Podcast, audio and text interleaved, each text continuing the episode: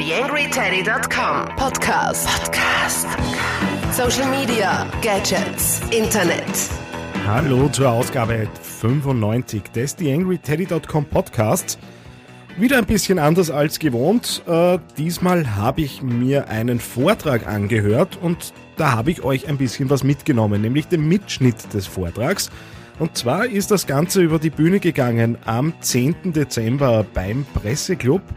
Genauer gesagt haben die Medienfrauen dort eine Veranstaltung über die Bühne gehen lassen, wo sie den Michael Weberberger, den ihr ja auch schon hier aus dem Podcast kennt, eingeladen haben und der hat sich äh, die Frage gestellt, was Marketer und Journalisten von Bloggern lernen können und hat in äh, fünf Thesen äh, beziehungsweise fünf Tipps äh, wiedergegeben, was man so tun kann, äh, um eben das Social Web für sich arbeiten zu lassen.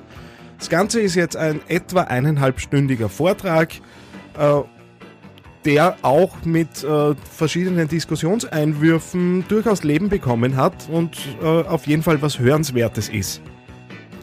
Ich darf mich an dieser Stelle auch bei meiner Podcast-Patenschaft bedanken. Das ist einmal mehr Wukonic.com die Kollegen der Internetagentur aus Graz haben über 14 Jahre Erfahrung sowie namhafte Auszeichnungen für ihre Websites erhalten.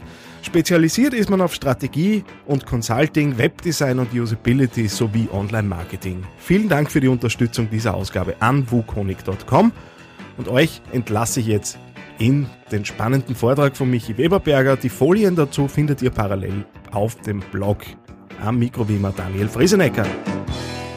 TheAngryTeddy.com Podcast. Podcast. Nähere Informationen auf TheAngryTeddy.com oder auf Facebook.com slash TheAngryTeddy. Herzlichen Dank für die Einladung.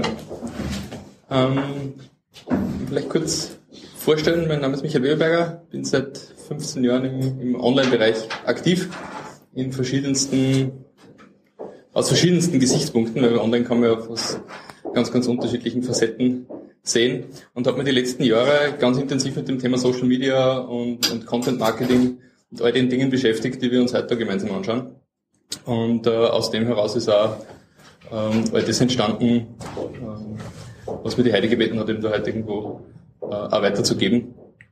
Und darum möchte ich auch anfangen mit diesem Zitat, das da an der Wand steht, die Welt ist im Wandel, weil ich glaube, dass die Welt in den letzten Jahren sich so dramatisch verändert hat, ähm, wie schon lange davor nicht mehr das Zitat, weiß nicht, ob es jemand kennt, ähm, ist das Eingangsstatement von Herr der Ringe.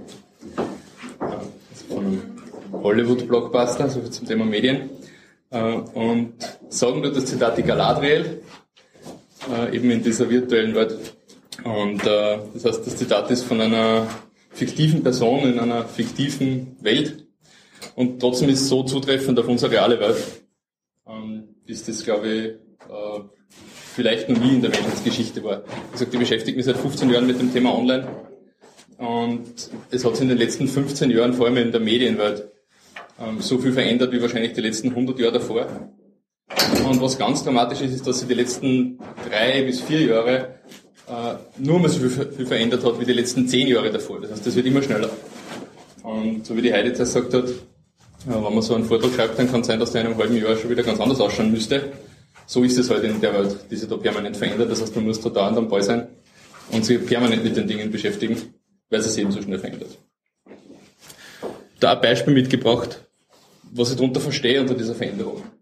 Es stehen zwei Medien an der Wand, Mashable und Huffington Post, man könnte wahrscheinlich eine ganze Menge anderer solcher Medien auch noch hinschreiben, ähm, die beide 2005 gegründet worden sind im Prinzip als Blogs von zwei Personen, von der Frau Huffington, die Huffington Post und von dem Herrn Pete Cashmore, das ist Mashable. Ähm, und beide sind mehr oder weniger so ja als, als, Blogs gegründet worden und dann ganz, ganz rasant gewachsen. Und wenn man sich die zwei halt anschaut, Mashable ist so in einer Nische aktiv, überall dort, wo es halt um, um Online-Themen geht, überall dort, wo es um Online-Marketing geht, um neue, neue Medien, neue Technologien. Darüber schreiben die und haben im Monat 25 Millionen Leser in den letzten acht Jahren aufgebaut 25 Millionen Leser jedes Monat. Die Huffington Post ist sehr viel breiter vom, vom Spektrum her. Typisches Massenmedium. Sieht man dann an der Leserzahl, die haben fast 80 Millionen Leser jedes Monat. Und die beiden gibt's seit ja, ungefähr acht Jahren. Ähm, und jetzt möchte ich mir nicht gemein sein und sagen, ich vergleiche das mit österreichischen Medien. Ähm, auch nicht einmal hergehen und sagen, ich vergleiche es mit deutschen Medien, sondern ich bin ganz, ganz nett und sage, ich vergleiche es mit den größten Medien äh, der USA. Das sind die drei größten Printmedien der USA. Das Wall Street Journal. Ich Frage ja. was heißt 79 Millionen Leser? Sind, sind das verschiedene physische 79, 79 Millionen Menschen, die das jedes Monat lesen. Okay. Das sind nicht Zugriffe oder Hits oder irgendwelche, das sind Menschen, die vor dem Computer sitzen und das lesen. Tatsächlich Personen. Auch nicht Auflage, wo ich sage, ich habe das halt gedruckt und dann liegt es halt irgendwo, vielleicht ist es ja, vielleicht ist es niemand. Sondern nachvollziehbar, messbar Menschen, die, die das lesen. Davon fast 80 Millionen. Das sind die drei größten äh, Printmedien der USA, das Wall Street Journal, New York Times und USA Today. Die haben eine Auflage von, sagen wir mal so, um die 2 Millionen. Und wenn man jetzt die Online-Leser, oben sind ja die Online-Leser, die Online-Leser mit dazu nimmt, dann ist mit Abstand das größte die USA Today mit 26 Millionen. Und diese Medien gibt es aber alle seit 100 Jahren. USA Today seit 50 Jahren. Das heißt, die Herrschaften da oben haben in 8 Jahren ungefähr das Dreifache von dem geschafft, was ein USA Today in 50 Jahren geschafft hat und was ein Wall Street Journal in über 100 Jahren geschafft hat. Jetzt ist die Frage, wie, wie tun die da? Was, was, was machen die anders wie die da unten? Weil eigentlich sind ja das die Medienprofis, oder? Das müssten ja die sein, wo ich sage, da sind die Leser. Das müssten ja die sein, die das Spiel beherrschen. Ja. Und doch sind es die da oben, die das Spiel beherrschen, offensichtlich. Ja. In so kurzer Zeit. Was, was, was passiert da? Das finde ich spannend. Anderes Beispiel, als ich jung war, waren das die Medien, die man gelesen hat, wenn es um Musik gegangen ist, oder? ähm, deutschsprachigen Bereich das Bravo und im anglikanischen, amerikanischen Bereich das Rolling Stone Magazine. Das Bravo hat eine Auflage von 230.000 Stück. Das Rolling Stone Magazine hat eine Auflage von 1,5 Millionen Stück. Und ich kann mich noch gut erinnern, zu der Zeit, wo ich diese Dinge gelesen habe, ähm, hat die Band, die da am Rolling Stone Magazine drauf ist, Guns N' Roses, ein Lied rausgebracht, das hat geheißen Get in the Ring. Kennt das irgendjemand? Wieder was mit Ring? In the Ring. Das ist der Axel Rose ähm, fürchterlich darüber aufgeregt, dass diese Medien so verdammt viel Lügen über, über ganzen Loses verbreiten. Das stimmt überhaupt nicht, was die alles schreiben. Die schreiben da von Exzessen und von was weiß ich was halten. Das stimmt alles gar nicht. Und hat sie fürchterlich mokiert darüber, dass die sozusagen Stimmung machen. Und Stimmung in eine gewisse Richtung machen und das eigentlich gar nicht die Richtung ist, die er haben will. Und gar nicht das ist, wofür ganzen Loses wirklich steht. Und hat ein eigenes Lied drüber geschrieben. Und hat sein Medium genutzt, nämlich dass er dann auf der Bühne gestanden ist und das halt dort erzählen hat können. Aber es ist ihm unglaublich auf die Nerven gegangen, dass sozusagen Medien was schreiben und er kann es eigentlich nicht widerlegen, außer mit seiner Musik. Ähm, weil diese Medien halt geschaffen haben, was die Wahrheit ist. Die haben, was die geschrieben haben, war die Wahrheit. 230.000 Auflage, 1,5 Millionen Auflage. Wenn man sich halt anschaut, was Stars wie Justin Bieber oder Lady Gaga oder Katy Perry ähm, an Followern haben in Social Media, dann hat der Herr Justin Bieber auf Facebook 56 Millionen Leute die abonniert haben, was er liest, was er schreibt. Die lesen das. 56 Millionen Leute haben abonniert und wollen wissen, was der Justin Bieber auf Facebook schreibt. 44 Millionen das gleiche auf Twitter. Das heißt, 44 Millionen Leute haben abonniert, was der Justin Bieber da auf Twitter schreibt. Und die Zahlen sind nicht recht viel anders für alle anderen Stars, die da draufstehen und für die meisten Stars. Ganz und los ist da zwischenzeitlich 20 Millionen. Also die sind zu den Medien geworden. Jetzt ist der, der Justin Bieber da fast 100 Millionen mal größer 100 mal größer als, als das Rolling Stone Magazine. Der braucht sich nicht mehr drum kümmern, was das Rolling Stone Magazine schreibt, dem ist das völlig egal. Weil der macht die Wahrheit. Der schreibt draußen, was in seinem Leben passiert, der schreibt draußen, was äh, für ihn die Wahrheit ist. Und ungefähr 100 Millionen Leute lesen das jeden Tag. Da spielt das nicht mehr so viel Rolle, wie viel eine Million äh, Rolling Stone Magazine Leser irgendwas lesen. Weil er macht sich seine Wahrheit selber. Er ist zum Medium geworden. Der Künstler ist das Medium, nicht mehr das Medium schreibt über Künstler, sondern der Künstler als Künstler schreibt über sich selber. Und 100 Millionen Leute wollen das lesen. Das ist was passiert mit Medien, oder? Dann die Medien irgendwie ein bisschen an Macht verloren. Jetzt kann man sagen, ja gut, der Justin Bieber ist ja der Justin Bieber und der ist ja natürlich verrückt im Jemand. Da habe ich mir angeschaut, da auf YouTube, da sind zwei Mädels, die machen Schminkvideos. Stellen so in regelmäßigen Abständen Videos online, wo sie sich selber schminken und herzeigen, wie macht man das richtig und wie kann man Looks nachschminken, zum Beispiel da von der Angelina Jolie? Wie kann man das nachschminken und nehmen sie selber dabei auf und stellen das da auf YouTube. Und Wenn man sich die Zahl da anschaut, das sind die Anzahl der Views, in dem Fall sind es nicht Personen, sondern wie oft das Video aufgerufen worden ist, wie oft es angeschaut worden ist. Ähm, dann ist auf diesem einen Video, und die haben hunderte solcher Videos online stehen, ähm, über zwei Millionen Mal das Video angeschaut worden. Das heißt, wir haben eine Reichweite von zwei Millionen Leute, die sich dieses Video angeschaut haben. Nur auf diesem einen. Das ist jetzt nicht ihr bestes Video, sondern das ist so der Schnitt, was die machen. Und dieser Video online stellen und das innerhalb von ein paar Tagen zwischen zwei und drei Millionen äh, Aufrufe. Weil die halt Leute haben, die das abonniert haben und die schauen sich das an und bei Frau zum Beispiel ist auch nicht, und bin ich auf die gekommen, das ist nicht mein, bin ich nicht selber drauf gekommen.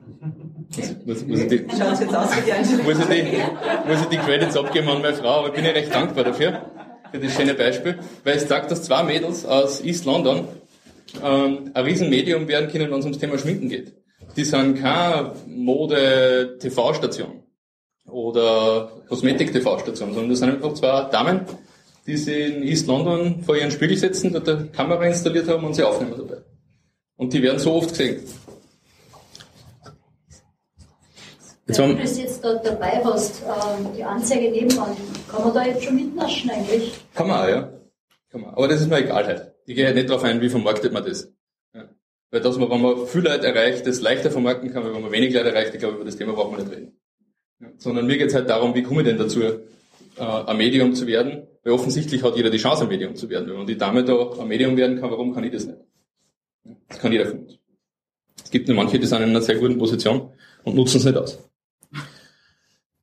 Also, zwei Millionen Kontakte. Wenn ich das jetzt vergleiche mit Sendungen im ORF, die stärksten Sendungen 2012 im ORF waren das Eurofinale mit 1,7 Millionen, die stärkste ZIP mit 1,4 Millionen. Nur um ein bisschen einen Eindruck zu kriegen, wo, wo ordnen wir denn das ein? Ja? Wo, wo stehen die dann? Also, ich muss wirklich sagen, die zwei Damen da, die kann man wirklich als, als Medium einordnen. Jetzt kann man hergehen und sagen, man reagiert so, wie der Vogel Strauß, steckt den Kopf in den Sand und sagt, na, geht mir eigentlich alles nichts an und ist eigentlich eh alles ganz anders und na, das kann man ja so nicht sagen, weil zwei Millionen und die über einen längeren Zeitraum und die Euro, die ist nur 90 Minuten gelaufen und dann kann ich die Gegenfrage stellen, angenommen die Euro war jetzt nur online, wie viele Leute werden sich das jetzt noch anschauen? Ja, da kann man viel diskutieren und sagen, ist alles nicht. Macht die Medienbranche übrigens seit ungefähr 15 Jahren, seit es das gibt sagt man, ah, das ist alles ganz anders. Und vergisst, dass ein Mashable und ein Huffington Post daherkommen, die haben gerade in Grund und Boden fahren. Man sieht es gar nicht. Aber nachdem Sie alle da sitzen oder dem Daniel seinen Podcast horchen, äh, werden Sie sich wahrscheinlich eher fragen, was können wir daraus lernen? Weil das ist ja eigentlich eher das Spannende, wenn ich sage, jetzt verändert sich da die Welt. Und offensichtlich verschiebt sich das, was Medien sind. Äh, dann ist ja doch die Frage, wie kann ich das tun, was Huffington Post tut oder was ein Mashable tut oder äh, was die zwei Damen da in East London tun wie kann ich diese Medienkraft, die da offensichtlich da ist und die jeder für sich nutzen kann, wie kann ich die für mich nutzen? Und da habe ich fünf äh, Thesen mitgebracht oder fünf Eckpfeiler mitgebracht, ähm, was man meines Erachtens daraus lernen kann und sie fürs eigene Doing mitnehmen kann. Das erste ist vielleicht ein bisschen unerwartet. Ich steige mit einem Thema ein, ähm, das eigentlich relativ wenig Beachtung findet, nämlich Google Plus. Wer darin kennt Google Plus? Wow. Okay. Beeindruckend. Äh, die meisten kennen Facebook, aber Google Plus gibt es normalerweise nicht so viele Hände. Gefällt mir aber. Sie sind am richtigen Weg. Das heißt nicht, dass man es nutzt. Nein, nein, ich habe nur gefragt, wer es kennt. Ja, ja, ich habe nur gefragt, wer es kennt. Aber selbst da sehe ich normalerweise nicht so Hände. Aber gefällt mir. Ähm, Google Plus ist deshalb so wichtig, weil Google Plus zu Google gehört, sagt der Name schon irgendwie. Und weil es daher extrem beeinflusst, wie die Suche ähm, ausschaut. Und weil ähm, Google sich sozusagen da ein soziales Netzwerk angeschaffen hat, ähm, wo sie nicht nur sehen, wie, wie ist das Internet miteinander verlinkt, sondern auch wie reagieren die Leute auf Inhalte im Internet. Wie werden die geteilt, wie werden die kommentiert, wie werden die ähm, geliked oder geplust oder plus eins oder wie man das, das dann nennt. Ähm, deshalb ist das so wichtig. Und grundsätzlich schaut Google Plus von, Ihnen, von Ihnen, die, die das nur kennen, aber selber nicht nutzen, ähm, ähnlich aus wie Facebook, man hat da sein Profil und kann genauso posten und, und sich unterhalten wie auf Facebook. Ähm, und das Spannende für die Leute, die Content produzieren, ist, dass man den Content, den man selbst schreibt, oder den man selbst im Internet stehen hat, kann man mit seinem Google Plus Profil verknüpfen. Das heißt, man kann hergehen und sagen, ähm, ich bin der Autor von diesem Artikel, den ich da links als Beispiel hergestellt habe. Das heißt, ich kann sagen, ich habe das geschrieben und ich deklariere mich jetzt offiziell als Autor von diesem Artikel. Und dieses Deklarieren passiert damit, dass ich den Post, den ich da geschrieben habe, mit meinem Google Plus Profil verknüpfe. Dafür gibt es eine eigene Funktion von Google, Ähm, das ist dieser Author-Tag nennt man das, also sozusagen, wo man die Autorenschaft davon ähm, für sich beansprucht. Ähm, schaut ein bisschen technisch aus, weil Google das natürlich irgendwie technisch auslesen muss. Ist aber in Wahrheit ganz einfach. Ähm, wenn man macht sozusagen einfach, man seinen, mit seinem Namen unterschreibt, also da steht Michael Lieberberger, das verlinke ich sozusagen einfach mit meinem Google Plus Profil und statt dass ich dann einen normalen Link hinterlege, hinterlege den Link. Recht für mehr ist es in Wahrheit nicht, aber man muss halt beim Google Plus Profil nur einstellen, dass der Horizont da das Medium ist, für das ich schreibe. Aber ansonsten brauche ich nichts anderes machen, es ist einfach da miteinander zu verlinken und damit weiß Google Plus, ähm, ich bin der Autor von dieser Geschichte. Und dass Google jetzt weiß, dass ich der Autor davon bin, gibt Google die Möglichkeit, online zu verfolgen, was passiert denn da mit dem Inhalt. Jetzt habe ich da was ins Internet gestellt, interessiert das auch irgendjemanden? Wird das geteilt? Schreibt da jemand drüber und sagt, hey, das ist ein klasse Artikel und verlinkt drauf? Ähm, wenn ich das auf meinem Google Plus Profil poste, reagiert da irgendjemand drauf, wird da kommentiert? Gibt es da Likes drauf? Denke, das ist auf Google halt plus eins drauf. Ähm, passiert da irgendeine Interaktion damit? Teilen die Leute das weiter? Nimmt das irgendjemand weiter und sagt, hey, das, da hat jemand was Klasses geschrieben? Ähm, schaut sich das mal an. Und all das kann Google sehr leicht mitverfolgen, weil es ja im eigenen Netzwerk passiert. Und es kann es zum Teil auch mitverfolgen, wenn es in anderen Netzwerken passiert. Zum Beispiel auf Twitter kann man es sehr gut mitverfolgen, da ist alles öffentlich. Ähm, das lässt sich sehr gut auslesen von Google. Teilweise auch Facebook. Also Google schaut sozusagen, was passiert mit dem Inhalt und wie wird der geteilt. Und dadurch, dass sie wissen, von wem er stammt, ähm, können sie das mit zuordnen. Und was dann in weiterer Folge passiert ist, dass Google sagt, ähm, wenn dieser Michael Öberger das nächste Mal was schreibt, dann schaue ich, ist das wieder zu dem gleichen Thema oder ist das zu was anderem? Und wenn ich sozusagen immer über das gleiche Thema schreibe und immer gleich für Erfolg habe mit dem Thema, die Leute das nehmen und teilen und kommentieren und weiter posten, dann wird Google irgendwann sagen, hey, der kennt sich offensichtlich zu dem Thema aus. Und dann wird nicht nur mein äh, einzelner Artikel ähm, auf Google nach oben wandern, sondern es wird alles, was er zu dem Thema schreibt, sehr viel schneller auf Google nach oben wandern, weil Google sagt, na, jetzt weiß ich schon, ähm, wenn der zum Thema Social Media schreibt, dann äh, interessiert das offensichtlich die Leute. Wenn der das nächste Mal was zum Thema Social Media schreibt, dann rankt das gleich äh, von Haus aus besser auf, auf Google, weil die sagen, ja, wird wahrscheinlich auch wieder jemanden interessieren. Die letzten 100 Mal hat es wen interessiert, es beim 101. Mal auch wieder wen interessieren. Das heißt, diese Lernkurve sozusagen geht da sehr schnell nach oben. Und Google sagt, na, das ist ein Autor, der ist zu dem Thema wichtig. Wenn ich über das Thema Kochen was schreibt, wird Google sagen, zum Thema Kochen habe ich noch nie was gelesen von dem. Aber erst einmal schauen, ob das irgendwen interessiert. Dann geht der Prozess wieder von vorne los. Also man kann so zu einem Thema ähm, sehr schöner Reputation aufbauen, die Google dann nimmt und die ähm, die Suchergebnisse beeinflusst. Da ein Beispiel dafür mitgebracht, den gleichen Artikel, den wir vorher gesehen haben, habe ich da jetzt einmal äh, eingegeben auf Google und geschaut, was da so kommt. Ähm, Geht es um ein technisches Thema. Eigentlich was, wo man sagt, da wäre sowas wie Chip.de eigentlich das richtige Medium dafür.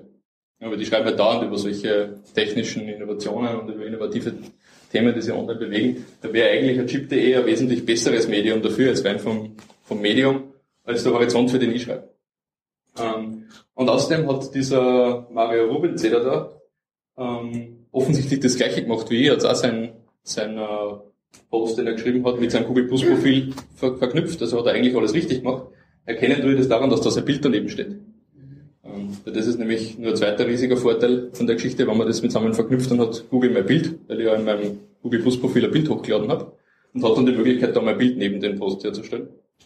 Und wenn man sich normale Suchergebnisse vor Augen hält, das ist ja alles Text.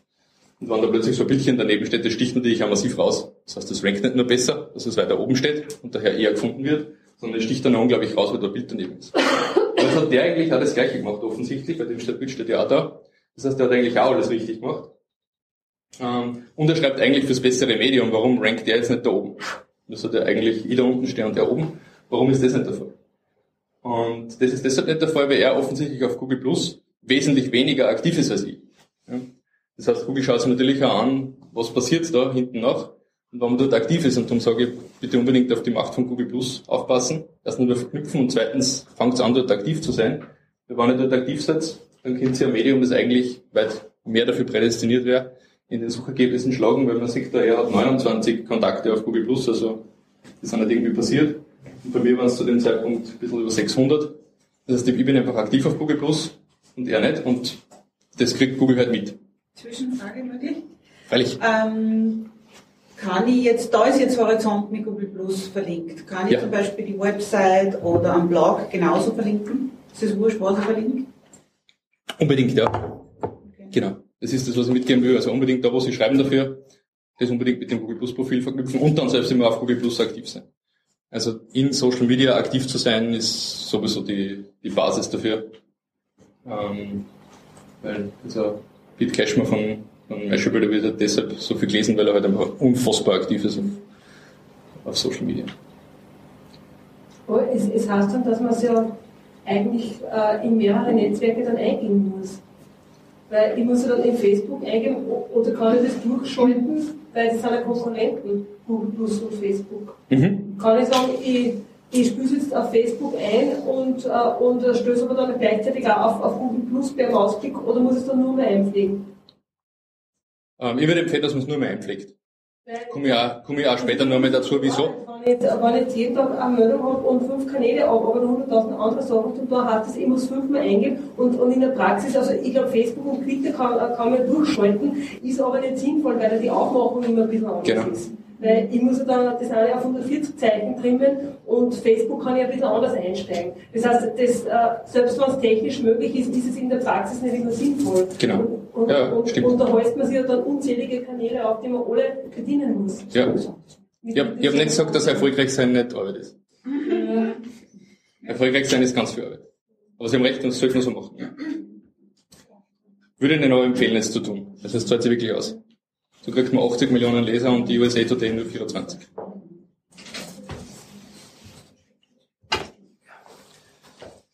Das zweite schon wesentlich neuliegender, aber hat mit dem ersten halt sehr viel zu tun, nämlich zu schauen, dass das auf Google performt. Und das hat jetzt nicht nur mit Google Plus zu tun, ähm, aber zum, zum entscheidenden Teil doch, um mit Google Plus angefangen, aber natürlich auf Google zu performen, ist die, die Königsdisziplin, weil äh, der Großteil von jedem Traffic äh, kommt halt einmal von Google. Also wenn Sie, egal welches Medium analysieren, werden Sie draufkommen, dass ein riesiger Anteil ähm, über Google kommt. Und dann finde ich die Diskussion so spannend, die Medien gerade führen mit, mit Google, äh, was Google anzeigen darf und was nicht. Da würde Google hergehen und sagen, ich sage einfach nichts mehr an von den Medien, weil da geht es mir auf die Nerven mit eurer Diskussion. Dann würden die Medien nur mehr abstürzen. Und dann hätte der USA Today wahrscheinlich gar keine Leser mehr. Oder ganz, ganz wenig. Auf jeden Fall ist das äh, zentral, dass sagt, wie, wie werde ich auf Google gefunden. Und um auf Google zu, gefunden zu werden, muss man ein bisschen wie Google denken. Und ich habe da auch Beispiel mitgebracht, der Headline aus der, aus der Österreich. Und habe mir Gedanken gemacht, würde ich diese Headline fürs Web schreiben? Da steht es ja auf der Zeitung, da ist egal, äh, wie die getitelt ist. Aber würde diese Headline nie mehr kreuzweh fürs Web schreiben, wie würde die dann schreiben? Und jetzt habe ich mir angeschaut, äh, aus Google-Sicht, äh, wonach wird denn auf Google gesucht? Weil das ist ja spannend, wenn ich sage, ich schreibe was, wo ich will, dass das gefunden wird, dann kann ich ja das Pferd von hinten aufzäumen und sagen, ja, wonach wird denn gesucht und wie schreibe ich so, dass es gefunden wird. Hm? Also habe ich mir Gedanken gemacht und gesagt, nie mehr Kreuzweh, wie könnte man das schreiben? Jetzt kann ich schreiben, nie mehr Kreuzweh und habe geschaut, Kreuzweh wird 170 Mal im Monat gesucht. Ja? Ist ja nicht schlecht, dann habe ich immer 170 Leute, die suchen im Monat, die Chance, meinen Artikel dort zu finden. Ja, und wenn in der Headline Kreuzweh drinsteht, habe ich eine ganz gute Chance, dass das auf Google performt. Kann 170 Mal im Monat gefunden werden. Und dann haben wir gedacht, was wäre denn, wenn ich schreibe, nie mehr Kreuz Schmerzen? Und nie mehr Kreuz Schmerzen wird 3600 Mal gesucht. Das heißt, ich habe da einen Faktor 20, wo ich 20 Mal öfter die Chance habe, gefunden zu werden. Jetzt kann man da nicht in die Tiefe gehen und sagen, wie viel Konkurrenz ist auf Kreuz W und wie viel Konkurrenz ist auf Kreuz Schmerzen. Und wenn auf Kreuz Schmerzen ganz, ganz viel Konkurrenz ist, ist vielleicht trotzdem gescheiter, ich schreibe Kreuz W. Aber das wird schon recht ins Detail gehen. Was ich mitgeben will, ist, schaut sich an, äh, wann ihr zu einem Thema gefunden werden wollt. Wie suchen denn die Leute nach dem Thema? Und schreibt es dafür. Macht sich oder macht sich zumindest im Vorfeld Gedanken und sagt, wann ich was aussuchen kann, wann Kreuzweh und Kreuzschmerzen beides den gleichen Sinn ergibt, äh, vom Layout her beides reinpasst, ähm, wenn sozusagen egal ist, ob ich das eine oder das andere Wort benutze, dann benutze ich lieber das Wort, was, wo ich auf Google die größere Chance habe, dass ich mir auch einen Traffic holen kann. Wonach sucht Google oder was schaut Google an? Ähm, worauf sollte ich ja beim Schreiben schauen? Ähm, wenn ich, wenn ich meinen Content so gestaltet, dass so wird der gefunden auf Google. Ähm, das ist eine ganz eigene Branche, also man nennt das SEO, Suchmaschinenoptimierung. Die Leute beschäftigen sich ausschließlich damit, Online-Branche ist riesig und die beschäftigen sich nur mit dieser kleinen Nische, weil diese kleine Nische, so wie ich zuerst sagt, die Welt ist im Wandel, nur viel mehr im Wandel ist als das ganze restliche Internet. Jetzt wird dann noch auch kurz was dazu warum das gerade jetzt so der Fall ist. Ähm, und es gibt hunderte Faktoren, auf die Google schaut. Also man weiß das auch gar nicht genau. Google sagt ja, es ist ähnlich wie die äh, Coca-Cola-Formel, die sagen ja nie genau, äh, was sie genau tun, aber, aber es ändert sich dafür. Es ändert sich dafür dauernd, genau. Aber die Leute, die sich damit beschäftigen, haben sozusagen ein bisschen ein Gefühl dafür entwickelt, ähm, was denn da wichtig ist. Und es gibt ein paar so Dinge, die weiß man ja auf jeden Fall, dass die zählen. Es gibt vielleicht ein paar hundert, die man noch nicht genau kennt. Aber es gibt ein paar, von denen man weiß, dass sie wichtig sind. Das eine ist natürlich, welche Worte kommen vor in den Text. Weil Google ist ja eine Maschine, der kann ja nur auslesen, sozusagen, was da steht. Und daher spielen die Worte mal logischerweise eine Rolle und darum spielt es eine Rolle, ob ich gerade weh oder ob ich gerade Schmerzen schreibe. Dann spielt es eine Rolle, wo stehen denn diese Worte da im Text. Und wenn die da in einer Headline stehen, dann sind die nicht nur für uns als Menschen, wenn wir das lesen, wichtig, weil das heißt, lest man eine Headline und dann macht man sich Gedanken, ob man den Rest lesen will. So denkt Google ja, also wenn es in der Headline steht, muss offensichtlich mehr Bedeutung haben, wenn es irgendwo unten im Text steht. Ähm, es gibt technisch mehrere Headlines, auch optisch, so eine Headline oder Subheadline. So ähnlich kennt Google das auch. Man kann darunter noch einige weitere Headlines definieren, ein H1 und ein H2 und ein H3, ähm, die einerseits optisch ausschauen und andererseits auch für Google dann heißen, sozusagen, je kleiner die Headline wird, ähm, desto, desto weniger Bedeutung kriegt es. Das heißt, wenn ein Wort da heroben drinnen steht, dann wiegt es mehr, als wenn es da herunten steht und nur mehr, als wenn es da unten im Fließtext steht. Dann kommt es auch noch darauf an, wie die Worte positioniert sind zueinander, sind am Anfang von einem Satz oder am Ende von einem Satz. Da geht es auch schon wieder sehr stark ins Detail. Es macht auf jeden Fall einen Unterschied, welche Worte stehen da, Kreuz weh oder Kreuz Schmerzen und wo positioniere ich die im Text. Das, was ganz, ganz wichtig ist für Google und was interessanterweise ähm, dort, wo es nicht, nicht, nicht um Online-Profis geht, äh, fast überhaupt nicht gemacht wird, ähm, ist Verlinkungen. Wie Google angefangen hat, ist Google fast ausschließlich auf Verlinkungen gegangen. Das heißt, Google hat geschaut, ähm, steht der Inhalt im Netz und gibt es irgendwo auf der, auf der Welt sozusagen irgendwo andere Inhalte, die auf diesen einen Inhalt verlinken. Ähnlich wie man zitiert im, im wissenschaftlichen Bereich. Man sagt, wenn jemand oft zitiert wird, der Professor oft zitiert wird, dann ist er wichtig. So ist Google auch hergegangen und hat gesagt, wenn oft auf einen Content verwiesen wird, dann ist der Content offensichtlich wichtiger, als wenn das alleine im Netz steht und dort verweist nie wer drauf. Äh, zwischenzeitlich ähm, ist das nur ein ganz kleiner Teil von dem, was sich Google anschaut. Google schaut sich hunderte andere Dinge auch an aber das Gewicht von, von Links, das Links wichtig sind, ist trotzdem geblieben. Also Google schaut sich trotzdem immer noch an. Wie sind Dinge verlinkt miteinander und vor allem schaut, ähm, sind Dinge zusammen verknüpft und verlinkt, die einen ähnlichen Sinn ergeben, ja, die vom Inhalt her mit ähnlichen Dingen zu tun haben. Beschäftigen sich die mit was Gleichem. Und wenn ich da halt einen, einen Artikel über Podcasting schreibe und ich verlinke von Daniel Friesenecker, der sich intensivst mit dem Thema beschäftigt und der Profi ist auf dem Gebiet, ähm, dann verweise ich da zwar auf ihn und habe sozusagen, ähm, geht da sozusagen das Risiko ein, dass jemand sagt, der klickt jetzt von mir da weg zu ihm rüber. Aber das Risiko ist es allemal wert, äh, weil ich Google damit sagt, die zwei Inhalte haben was mit zusammen zu tun. Ich schreibe über das Thema Podcasting, er kennt sich top aus zum Thema Podcasting. Ähm, die zwei Dinge haben was mit zusammen zu tun. Und das gibt dem Artikel da so viel mehr Gewicht. Google weiß sozusagen, hey, da geht wirklich um Podcasting. Ähm, dass dieses, diese Angst sozusagen und das Warum so mir oft gesagt wird, ich mache das nicht, ich verlinke nicht woanders hin, da geht er dann weg und dann ist er ja nicht mehr bei mir. Ähm, das ist völliger, völliger Schwachsinn.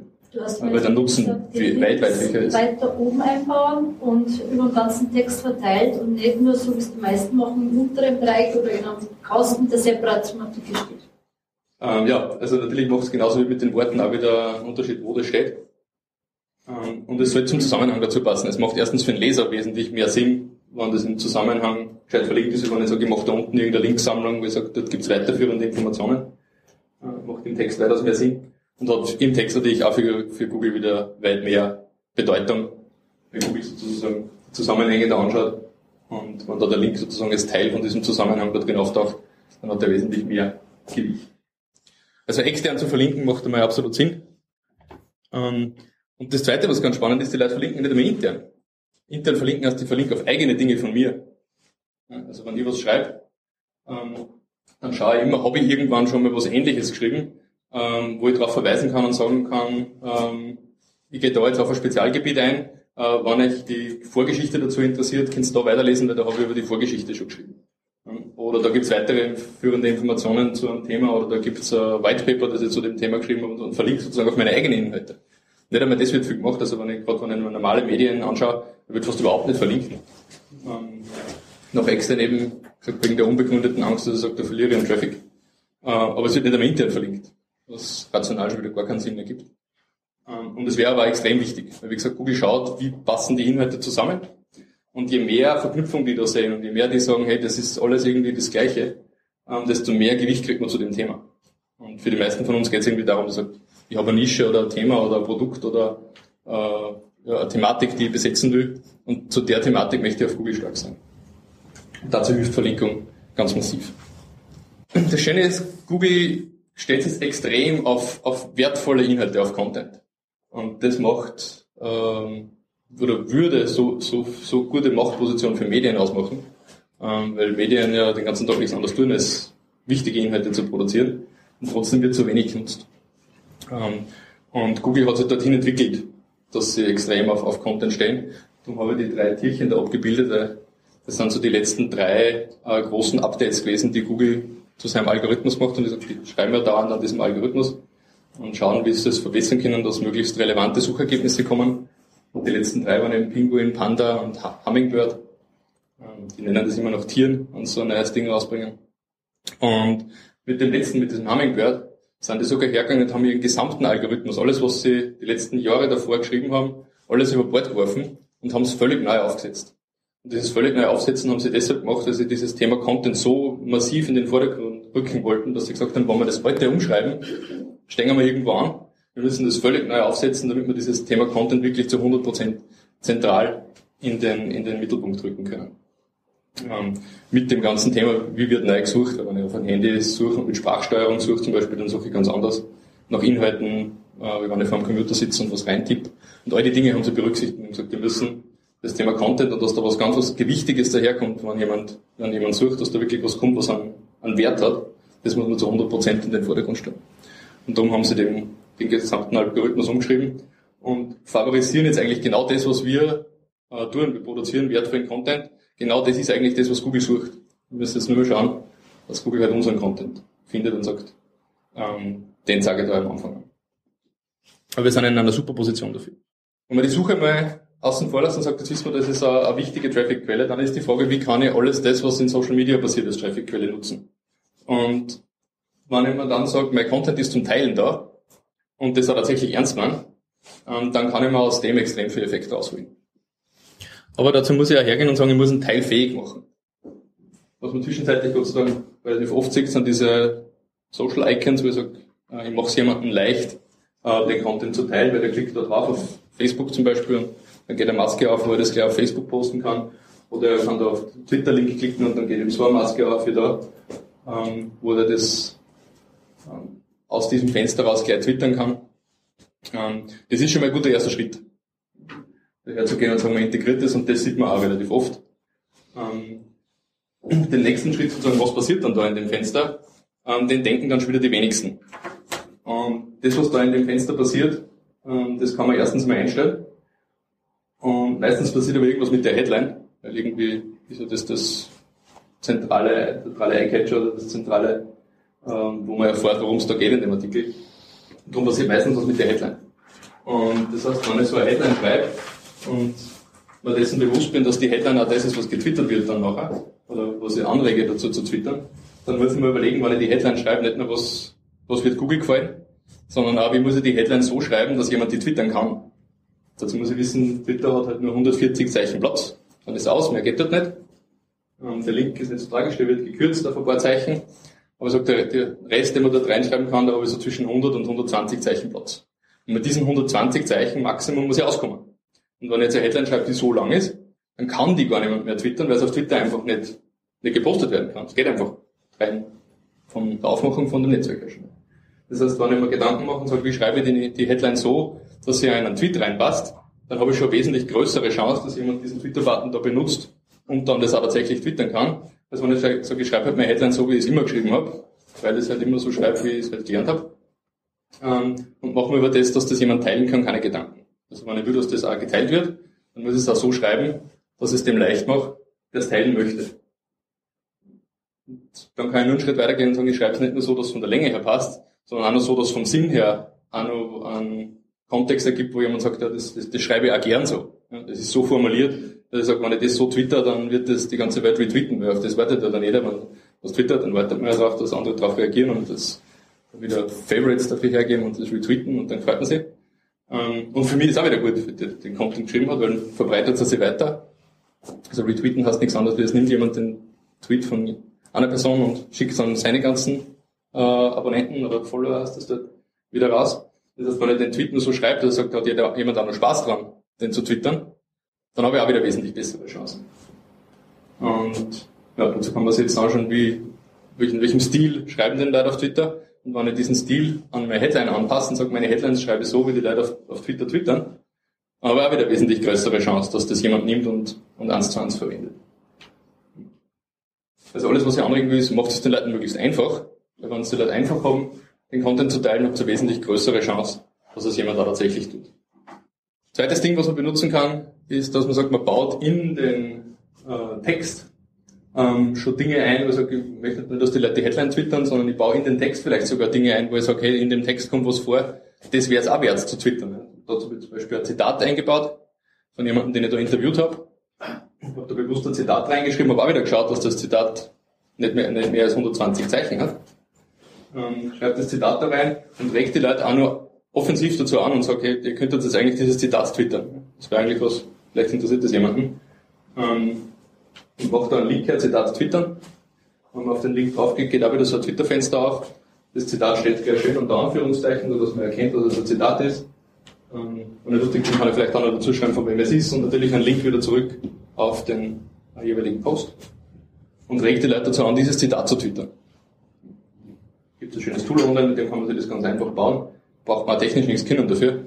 Man schreibt dort einfach das Zitat rein und den Link, wo das hin verlinken soll und dieses Twitter-Fenster macht sich von ganz alleine. Ding als Tweet this, wenn man Tweet this googelt, kommt man zu diesem Tool.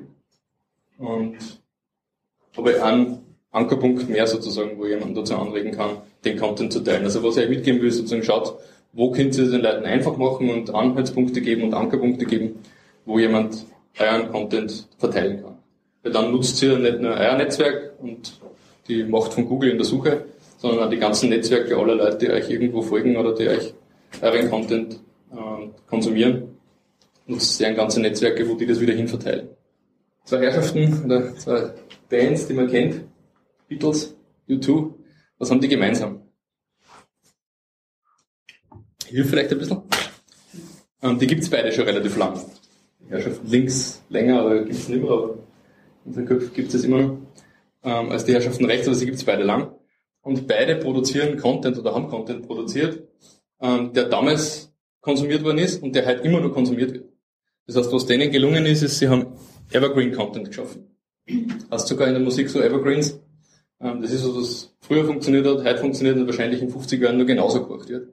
Also sie haben Ami-Content produziert und der, der Content wird immer wieder ähm, genutzt, in dem Fall gehorcht. Und was heißt das für die? Ähm, die verdienen halt immer nur eine ganze Menge.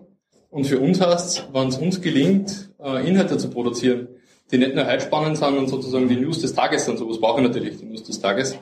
Äh, aber wenn es mir zusätzlich zu den News des Tages gelingt, einen Content zu produzieren, der vielleicht in einem Monat oder in einem halben Jahr oder vielleicht sogar in einem Jahr immer nur Relevanz hat, weil er immer nur von der Sache her stimmt, ähm, dann habe ich nicht nur die Chance, sozusagen heute gelesen zu werden, sondern ich habe die Chance, sozusagen über lange, lange Zeit gelesen zu werden und über die ganzen sozialen Netzwerke noch die Chance, dass jemand sagt in einem Jahr, äh, hey, das ist ein toller Artikel und nimmt den wieder und teilt ihn wieder, ja, weil, der, weil, der, Artikel immer nur einen Wert hat. Ja, oder das Video oder was immer wir produzieren. Das heißt, wenn es mir gelingt, einen Teil meines Contents so als Evergreen-Content anzudenken, also was kann ich denn berichten oder schreiben, wo ich sage, das ist ein Thema, das ist vielleicht in einem Jahr noch genauso ein Thema, dann habe ich sozusagen lang was von dem Content. Und ähm, ich habe was davon, dass die Leute sozusagen permanent nehmen können und ich selbst kann es immer wieder verwenden. Ich sage nur als Beispiel, wenn ich sage, ich schreibe einmal in der Woche einen Artikel, ähm, wo ich sage, das ist so Evergreen Content. Dann baue ich mal über die Laufzeit von einem Jahr ein Archiv quasi auf von 50 solchen Artikeln, wo ich sage, die sind in einem Jahr noch genauso relevant. Und wenn ich 50 solche Artikel habe, dann kann ich nach einem Jahr hergehen und kann sagen, ich twitter jeden Tag an von diesen Artikeln, habe jeden Tag was zum Twittern und kann fast zwei Monate lang durchgehend jeden Tag was twittern ähm, und brauche überhaupt nichts Neues schreiben. Alles, was ich zusätzlich neu schreibe, kann ich natürlich auch wieder verbreiten. Aber aus meinem, aus meinem alten Repertoire habe ich sozusagen zwei Monate lang was zum Twittern, jeden Tag neuen Content, ähm, kann das zwei Monate lang betreiben und habe keinen einzigen neuen Artikel geschrieben. Und nach zwei Monaten kann ich das dann wieder wiederholen. In zwei Monaten habe ich wieder was produziert. Also wenn ich hergehe und sage, ich habe so, so ein Evergreen-Content, dann habe ich sozusagen permanent was, wo ich diese Gespräche am Laufen halten kann. Und trotzdem permanent einen Wert schaffe. Wenn ich heute sage, ich, ähm, ich spiele irgendwo ein Lied von den Beatles, dann sagt ja keiner, äh, schon wieder Beatles, ja, sondern sagt, hey, wir klasse. Super. Und dazu hilft dieser Evergreen Content, weil er immer wieder konsumiert wird. Ähm, gibt übrigens gerade ein ganz spannendes Viralvideo.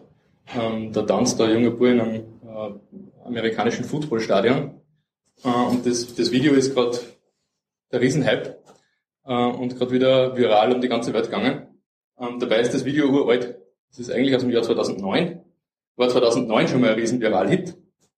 Ist 2009 genauso verbreitet, wie es jetzt gerade dann hat. Aber jetzt hat es wieder dann. Einfach weil das Video halt immer, immer nur lustig war. Jetzt kann man sagen, naja, war ein lustiges Video.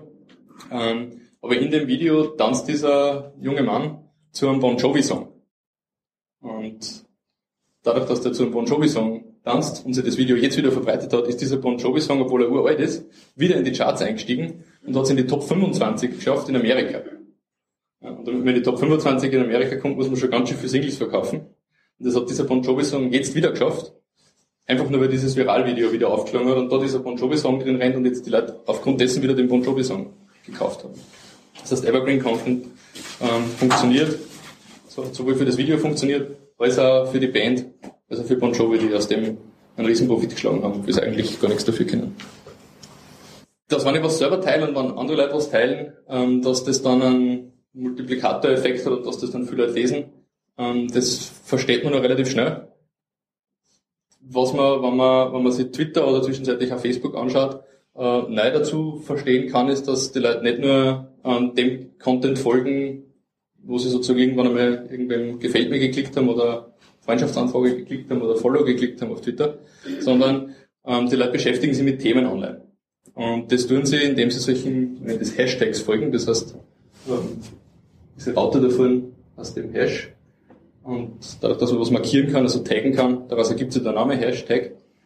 Ähm, und so markieren die Leute, wenn sie Sachen auf Twitter schreiben oder zwischenzeitlich auch auf Facebook gibt es das auch, äh, markieren sie Inhalte und sagen, das ist ein Inhalt zu einem bestimmten Thema. Also wer schaut zum Beispiel Voice of Germany, macht alle ganz andere Sachen wie äh, aber äh, man kennt Voice of Germany, oder? Casting-Sendungen und so. Ja. Ähm, die machen eins ganz intensiv, die haben Twitter ganz, ganz intensiv in die Sendung eingewoben.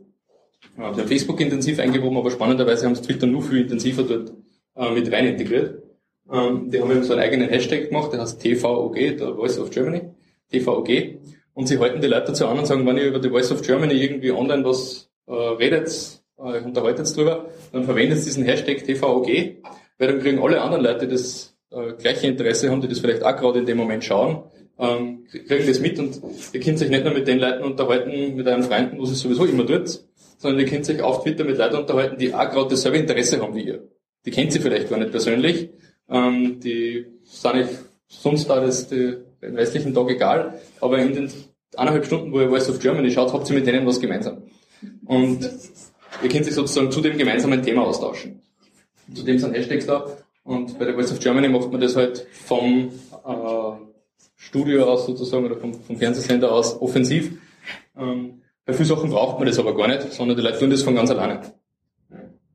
Wetten das ist zum Beispiel so ein Ding, da hat nie wer gesagt, schreibt Wetten das hinten dran, aber ganz Twitter ist voller Wetten das Tweets, während Wetten das läuft. Das sind keine besonders positiven, aber die Leute unterhalten sich drüber. Und haben einen riesen Spaß mit zusammen, weil sie halt alle sozusagen gerade das gleiche Team schauen. Die ZIP 2 ist auch so ein Thema. Armin Wolf betreibt das ganz extrem, ich meine, er ist der, der größte Twitterer in Österreich. Er nutzt das Medium ganz extrem, er benutzt das zum Vorbereiten der Sendung. Geht im Vorfeld der Sendung schon her und sagt, ich habe heute den und den Interviewgast da, was würde ich denn von dem interessieren? Sagt mir, was darf ich denn für Fragen stellen, weil ich habe die Chance, dass ich so gerät, drei Minuten mit dem, was soll er denn in den drei Minuten äh, mit ihm reden? Und holt sich von seinen Leuten auf Twitter Inputs und sagt, was interessiert die? Das heißt, er stellt dann nicht irgendwelche Fragen, wo er sagt, das glaubt er, dass spannend ist, er weiß schon im Vorfeld, was spannend ist. Die Sendung kann nur mehr gut funktionieren. Und die ZIP 2 hat sicher in letzter Zeit so einen riesen Erfolg, weil er das halt so intensiv betreibt. Und da habe ich so ein Hashtag benutzt. Ich glaube auch nicht von ihm irgendwie forciert, sondern Leute unterhalten sich halt dann über das, was in der ZIP2 läuft und verwenden halt den Hashtag ZDB2. Und dort wird das alles zusammengesammelt. Das heißt, wenn ich auf Twitter nach so einem Hashtag suche, dann finde ich dort ähm, Tweets, die jetzt gerade aktuell zu diesem Thema laufen. Das heißt, wenn ich sowas in meinen eigenen Content mit einbaue, ähm, dann habe ich die Chance, dass Leute, die halt für das Thema interessieren, ähm, plötzlich auch meinen Inhalt finden, obwohl mir die gar nicht auf Twitter folgen.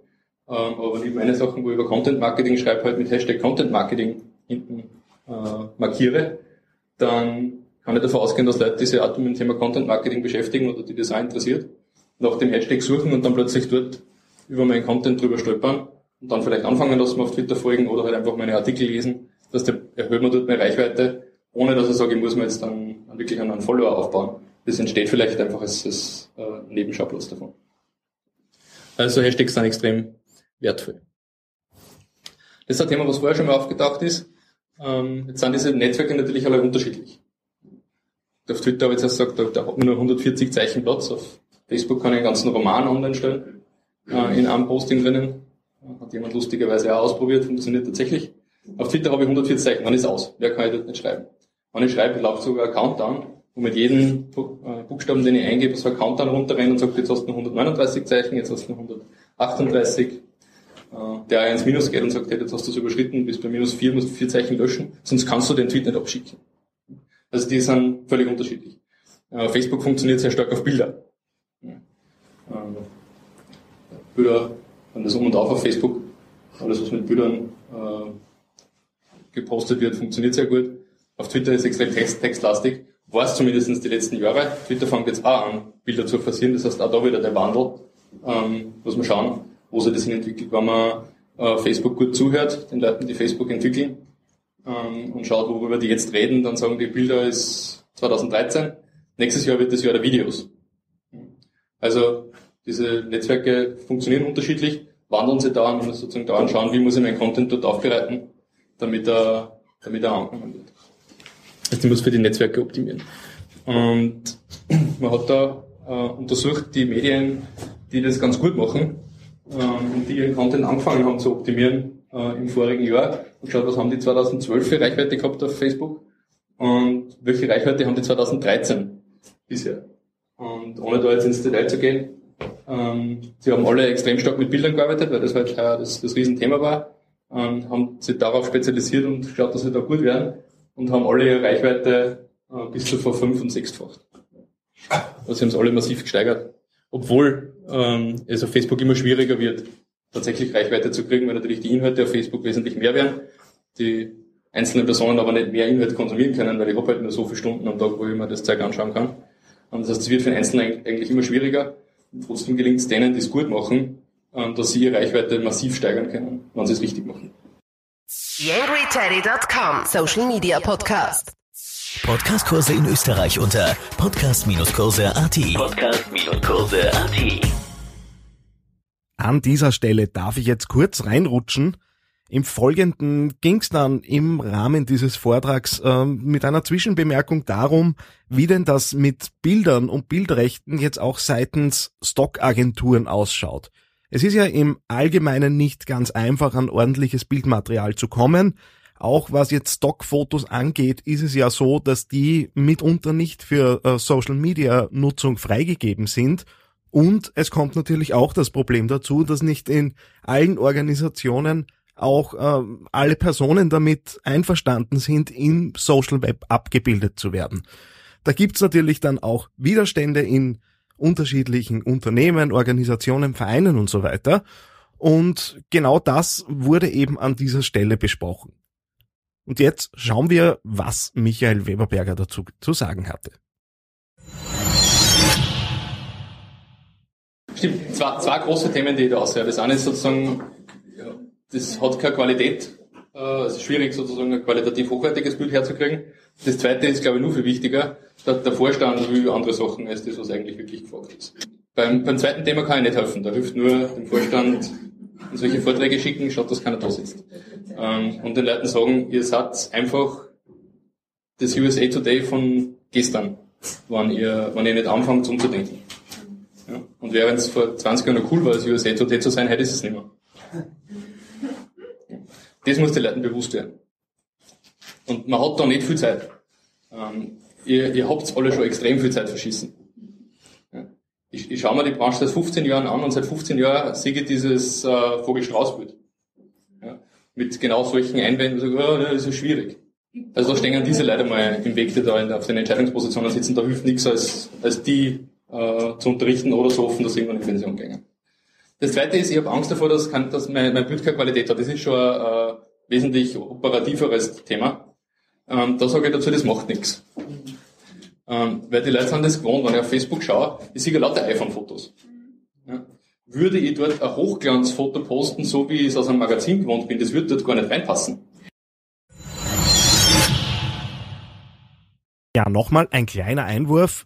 An dieser Stelle ging es dann darum, äh, auch wieder über Zwischenbemerkungen, wo man denn auf die Schnelle ordentliches Bildmaterial herbekommen kann, da ja klarerweise für ein vereinzeltes Facebook-Posting beispielsweise oder einen Google Plus-Post sich niemand äh, wirklich die Zeit und den Aufwand antun wird, um qualitativ hochwertige Fotos selbst fotografieren zu gehen, was ja natürlich auch mit Kosten verbunden ist. Aber sich redaktionell sozusagen damit zu, zu, beschäftigen, so wie das halt eine Redaktion normalerweise machen würde. Wie gesagt, man wird zum Teil zu einem Medium. Ähm, das macht absolut Sinn. Ne? Und das ist auch ein schöner kreativer Prozess, also, ich sage, ja, wie kann ich besonders Essen darstellen? Und sage, ich setze mich da dazu hin sage, wie, wie kann ich das machen? Das ist ja ein, ein schöner Prozess. Ne? Wenn man, sagt, man hat Spaß an, an so einer Art journalistischen Tätigkeit. Ähm, und dann fällt einem ganz bestimmt was ein, äh, wie man das machen kann. Und ansonsten gibt's sicher Unterstützung von einer Agentur zum Beispiel oder so, man sagt, ähm, die kann man sich holen, die haben in diesem kreativen Prozess begleitet. Genau, nein, absolut. Ja. Also vor dem Thema Qualität fürchtet euch bitte nicht. Also es ist im Gegenteil, es ist manchmal sogar gescheiter, das ist kein Hochglanzding. Weil die Leute wollen eh keine Werbung sehen. Ja. Und wenn, wenn das besonders nach Hochglanz oder nach einem, nach einem Stockfoto ausschaut, das, das, das sticht sogar eher negativ raus, äh, als dass es einen positiven Effekt hat. Also vor diese iPhone-Fotos, und das iPhone hat 8 Megapixel, man macht die Fotos wie, wie eine Klassikkamera, ähm, fürchtet euch vor dem nicht. Das kann man, das kann man verwenden. Aber das, was drauf ist am Foto, sollte einen Sinn ergeben. Und das ist natürlich wichtig. Das ist ein Kreativprozess, also was tue ich denn drauf aufs Foto? Ja. Wie bringe ich denn die Message da drüber und bringe es nur dazu so um oder sage, den, den, ich involviert jetzt gegenüber noch emotional. Ja. Der sieht das und weiß sofort, was ich meine damit, ohne dass ich sage, ich muss da jetzt äh, fünf Zeilen Copy drunter schreiben. Ja. Ja. Das ist ein kreativer Prozess. Aber das rechte Thema habe ich damit trotzdem noch nicht abgedeckt. Weil selbst wenn ich das Foto selber mache und sage, mir ist wurscht, ja, ja, muss ich trotzdem nur schauen, wer ist drauf. Wenn ich Leute frage zum klar. Beispiel, die brauchst manchmal, du musst aber schon fragen, ob sie so einverstanden sind, dass das nämlich auch auf Facebook gepostet ja, wird. Klar. Weil die werden dann getaggt und das taugt einem vielleicht nicht. Ja. Also dieser Unterschied, ob ich es jetzt vielleicht in meine Broschüre rein tue oder auch in meine seriöse Homepage oder ob ich es in Facebook auftritt. Absolut. Klar. Ich habe unbedingt dass, fragen, dass ich Fotos wieder runternehmen habe, wie es mir gesagt haben, du für Facebook, das war nicht angesprochen. Ja, absolut. Und, und da bin ich auch gespannt auf die erste Indikatur dazu, weil es noch nicht ausindiziert. Ja, na, ich würde die Leute auf jeden Fall fragen. Ja. Recht auf das Bild haben wir ja so und so oder sie. Das heißt, das ist. Ja, wer kann es einschränken? Er kann sagen, du kannst das auf der Homepage nehmen, aber nicht für Facebook. Ja, na, was so, na, was so spannend. Ja, hey, Absolut. Aber auf das musst du alles achten und das erschwert den, erschwert den Prozess. Ich mhm. du brauchst das ja eigentlich schriftlich, weil ich meine, wenn einer mündlich ja sagt, du hast keine Zeugen, wenn ich da von jedem, also jeden unterschreiben lassen muss, ob ich da jetzt, ob der einverstanden ist, ich meine, da ist die Hemmschwelle dann auch so groß. Ja, was der ja ein iPhone, wenn er ja sagt, dann hast du Ich sag, Entschuldigung, ja, aber ich schreibe da weiß man auch nicht, wie das dann ausjudiziert ist, ob das gilt als Beweis. Also ja, aber zumindest ist es nicht nur dahergesagt oder falsch verstanden. ja, aber es ist trotzdem, es ist kein so einfaches Thema. Ich meine, du kannst schnell äh, eine kreative Idee haben, du kannst das auch schnell umsetzen, weil du sagst, mach ich selber, ist mir wurscht, Qualität reicht aus für den Zweck. Und dann scheitert es oft an solche Dinge. Ich finde die Diskussion herrlich und vielen, vielen Dank dafür. Ähm, na wirklich, meine ernst. Weil es ist, es ist so, es ist so spannend zum Zuhören, weil ihr euch da mit Problemen beschäftigt. Rechte, das hat eine riesen Chance. Ich frage den doch, ich, ich frage ihn sogar absichtlich. Und sage ihm, dass er drauf ist und taggen einer drauf, weil dann teilt das vielleicht sogar. Die Leute sind doch heilfroh, wenn sie da drauf sind. Die freuen sich doch drüber. Wenn ich es im richtigen Kontext darstelle und sage, ich, ich mache ein Bild, das geil ausschaut. Ja, die Leute teilen das hinten noch. Ja, ich, glaub, ich trage das um. Überhaupt null. Null. Null. Das hat mit euch was zu tun. Das hat mit eurer Denke was zu tun. Das hat mit der Angst zu tun, weil ihr euch mit dem Medium nicht auskennt. Entschuldigung, kein, also, kein Angriff. Absolut. Mit, mit, mit, sagen, dem Alter hat es absolut nichts zu tun. Dann absolut. das noch nie junge Leute gewesen, die das, hat, gesagt haben. Also, bei mir dauernd, aber können uns gern über Einzelfälle unterhalten. Aber wenn, wenn ihr ja Denken umdreht und sagt, wie kann ich das, was ich da habe, zu meinem positiven Nutzen umdrehen, das hat sich in einer ganz anderen Position plötzlich. Ja? Und ich denke nicht drüber nach, wo ist mein Problem, mein Problem interessiert mich nicht, was, was soll ich mit dem Problem, das bringt mich nicht weiter. Sondern worüber ich nachdenken muss, ist, wie kann ich Nutzen draus ziehen? Und wenn ich mir die Denke aneigne, dann kann ich hergehen und sagen, ich arbeite mit dem Thema. Ja, und auf jedem Foto, wo Menschen drauf sind, wird mehr interagiert, wird mehr kommentiert drauf und es wird von den Leuten geteilt. Und es wird von den Leuten geteilt, die Freund sind von denen, die am Foto drauf sind. Das ist eine Riesenchance. Und ihr beschäftigt euch mit dem Recht. Giss es. Unwichtig. Unwichtig. Schon wichtig. Fragen. Ja? Aber ich, ich, ich freue mich darüber, dass ich fragen darf. Weil ich weiß, was für einen positiven Nutzen hinten bringt freut sich über diese ganzen Sachen. Also, super. Mir hat Assisti, äh, Fotofotograf, der, der bei unseren Partys in der Relay fotografiert hat, gesagt, dass sie die Leute, das sind halt diese klassischen Partyfotos, er, er hat gesagt, es sind immer mehr Leute, die sagen, ich möchte nicht fotografiert werden. Ja. Das steht dann online und wir verlinken das natürlich und, und, und, und, Facebook und so weiter und so fort. Die wollen das nicht. Ja. Und, das und da sind wir wieder beim, beim Kontext. Es muss natürlich das Bild, was, das Bild muss geil sein. Ja, die, die, Bilder sind gut. Nein, die Bilder sind nicht gut. Die zeigen mir in einer Situation, wo ich angesoffen in der Ramenbar stehe. Das will ich auch nicht. Ja, das Bild ist nicht gut. Das, das, das macht es nicht gut, dass ich drauf bin. Ja? Sondern ihr müsst, ihr müsst Fotos machen, wo jemand sagt, ja, da will ich drauf sein. Der Kontext, das ist das, was zählt. Das ist auch dieser kreative Prozess, den wir zuerst schon angesprochen haben. Wo ich sage, ich muss schauen, wie, wie kann ich ein Bild machen, das geil ist wo die Leute sagen, hey, hurra, will ich aber auch drauf sein. Ich, ich glaube, das Problem ist, ist nicht tolles Bild oder nicht tolles Bild, sondern die wollen prinzipiell nicht fotografiert werden. Vier, vier Medien, wo, was dann online gespielt wird. Jeder, jeder will berühmt sein. Und, und, jeder und was nur für 50 Ja, ja, jeder. Die, Leute exhibitionieren sich ja sonst auch auf Facebook überall und das wird mehr. Also das ja, der, da kommt der nächste. Aber ich glaube, bei Cityport muss ja auch nicht unbedingt stehen. Was der erste kann man nicht stehen. Also das ist, weil das ist ein ganz anderer Kontext.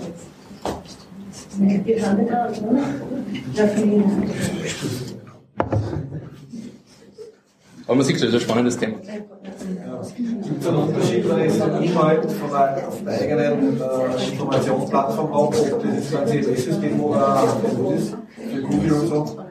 Ähm, ja. Unterschied? Ja. Ähm, Gibt es aber, das ist schon sehr, sehr technisch. Aber können wir uns nachher gerne darüber unterhalten, wie man das technisch sozusagen optimiert, damit es hinten noch wieder keinen Unterschied macht oder in beiden Fällen optimal ist für, für Google.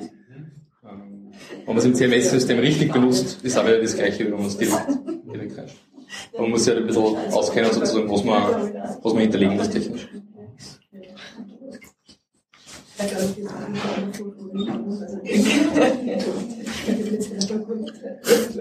Ein spannendes äh, Thema, das, das Facebook untersucht hat, gerade im Oktober, ja, also ist ganz, ganz druckfrisch.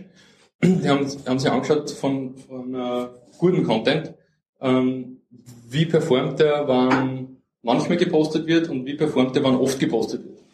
Und die haben festgestellt, wenn man von einem Status Quo ausgeht, ähm, denn dieses Testsample an, an Medien und Seiten, die da gepostet haben, ähm, sozusagen die Ausgangsbasis war, ähm, wenn man da sozusagen die, die Kurve nach oben verschiebt und sagt, man postet öfter, wie verändert sich dann die Interaktionsrate äh, der Leute? Die haben festgestellt, wenn die Medien, die Seiten, die sie untersucht haben, um 57 Prozent öfter posten, also sagen wir statt einmal in der Woche, eineinhalb Mal in der Woche, ähm, dann geht die Interaktionsrate, also das, wie oft wird kommentiert, wie oft wird geteilt, wie oft wird geliked, ähm, geht dort um fast 90 Prozent hoch. Das heißt, ich habe so einen Hockeystick, wenn ich öfter poste, dann wird mehr interagiert. Ähm, das hört natürlich irgendwann wieder auf, wenn ich sage, ich poste fünfmal am Tag, wird es irgendwann zu werden. Ähm, aber tendenziell posten wir alle zu wenig. Tendenziell fällt uns sozusagen wenig ein und daher posten wir wenig. Ähm, und wir konnten aus Facebook wesentlich mehr rausholen. Und auf Facebook ist es genauso wie auf Google. Es wird ganz, ganz viel nicht angezeigt. Also wenn ich sage, ich habe eine Seite und der hat 1000 Likes, dann darf ich nicht davon ausgehen, wenn ich was poste, dass das tatsächlich 1000 Leute sehen sondern wenn ich 1000 Likes habe und das sehen das irgendwie 100 Leute oder 150 Leute, dann bin ich ganz gut im Schnitt. Das heißt, 900 sehen es nicht, obwohl sie Like gedrückt haben. Liegt ganz einfach daran, dass ich, ich kann gar nicht so viel Content konsumieren auf Facebook als einzelne Person, wie jeden Tag gepostet wird. Jetzt widerspricht sich das ein bisschen mit dem, was ich gerade gesagt habe, mehr posten ist besser. Ähm, aber es ist deshalb besser, weil Facebook schaut, bei jedem Posting, das zeigt ein paar Leute, und schaut diese paar Leute, wie reagieren die drauf. Und wenn diese paar Leute, denen das Facebook da am Anfang sagt, gut drauf reagieren und sagen, die teilen das alle gleich und fangen da zum Kommentieren drauf und drucken gefällt mir, dann sagt Facebook, hey, das ist ein guter Content und fängt an, in mehr Leuten zu zeigen. Und wenn die auch wieder gleich reagieren und sagen, hey, da ist Stimmung zu, zu dem Bild oder zu dem äh, Text oder was immer da gerade gepostet worden ist oder Link oder was immer, dann sagt Facebook, hey, funktioniert weiterhin und fängt wieder an, das mehr Leuten zu zeigen. Und so kann es mir durchaus passieren, dass ich, obwohl ich 1000 äh, Fans habe bei meiner Seite, ähm, an Content plötzlich 2.000 oder 3.000 Leute sehen, weil das viral wird und sozusagen Freunde von Freunden plötzlich ähm, sehen. Ähm, in der Regel wird es aber so sein, dass ein, dass ein 100 Leute sehen. Weil die Interaktion bei den ersten, die es gesehen haben, einfach zu gering war. Facebook, okay, das interessiert offensichtlich keinen und dann hört auf, den, den Content herzuzeigen. Darum ist diese Kurven da so wichtig. Ähm, wenn ich jetzt nur meine Inhalte derzeit nur, nur auf Freunde beschränkt habe, mhm. jetzt ähm, mache ich irgendeinen Text, mache ein Bild dazu, so steigt mal die Wahrscheinlichkeit, dass dem Bild angezeigt wird. Wie sucht sich Facebook jetzt unter den Freunden aus, wo es angezeigt wird? genau nach, dem, genau nach dem gleichen Prinzip. Es zeigt sozusagen ein paar Freunden. Also wenn, wenn, wenn die darauf reagieren, dann zeigt es weiter. Am Anfang irgendwelchen ja. Und nach einem Zeitl wird es auch immer schlauer und sagt, ja, wer sind denn die Leute, die offensichtlich ein enges Netzwerk von dir sind, die sehen mhm. vielleicht eher als Leute, okay. die äh, weiterschichtig. Also das, das ist ja wirklich auch innerhalb der Freundesgruppe. Das ist genauso, ja, ja. Also im Privatbereich ist das genauso. Ähm, aber für Firmen ist es halt immer, ist halt immer ganz dramatisch, weil die sagen, endlich haben wir 1000 Fans und dann sagt das, mhm. wenn man sich die Statistiken anschaut, trotzdem nur 100 Leute und dann fragt man sich ja, wie kommt das zustande? Im privaten Bereich ist dann nicht so wichtig wahrscheinlich. Aber für Firmen macht das natürlich einen riesen Unterschied. Und darum ist diese Interaktionsrate so wichtig, weil nur wenn jemand auf den Content reagiert, dann zeigt ein Facebook viel Leute. Und da muss man sozusagen das Optimum finden, wo man sagt, wie oft muss ich posten, damit die optimale Interaktionsrate zusammenbringen und Facebook sagt, das ist spannender Content, den dieses Medium davon sich ja, Bei mir ist nämlich auch, also ich frage deswegen auch aus dem privaten Bereich, ähm, ich möchte nämlich die Balance finden, dass nicht zu viel wird und aber auch nicht zu wenig, weil ich poste immer Sachen weiter aus dem Tierschutzbereich. Mhm. Äh, jetzt möchte ich natürlich die Freunde dann nicht missstimmen, dass sagen, ja, pff, schon wieder so ein äh, Horror-Szenario, Schaß interessiert mich nicht mehr. Ja. Äh, meine privaten Inhalte will ich aber trotzdem natürlich vermitteln und da weiß ich jetzt nicht, wie, wie funktioniert das Systematik. Ja, ist ja klar. Ja.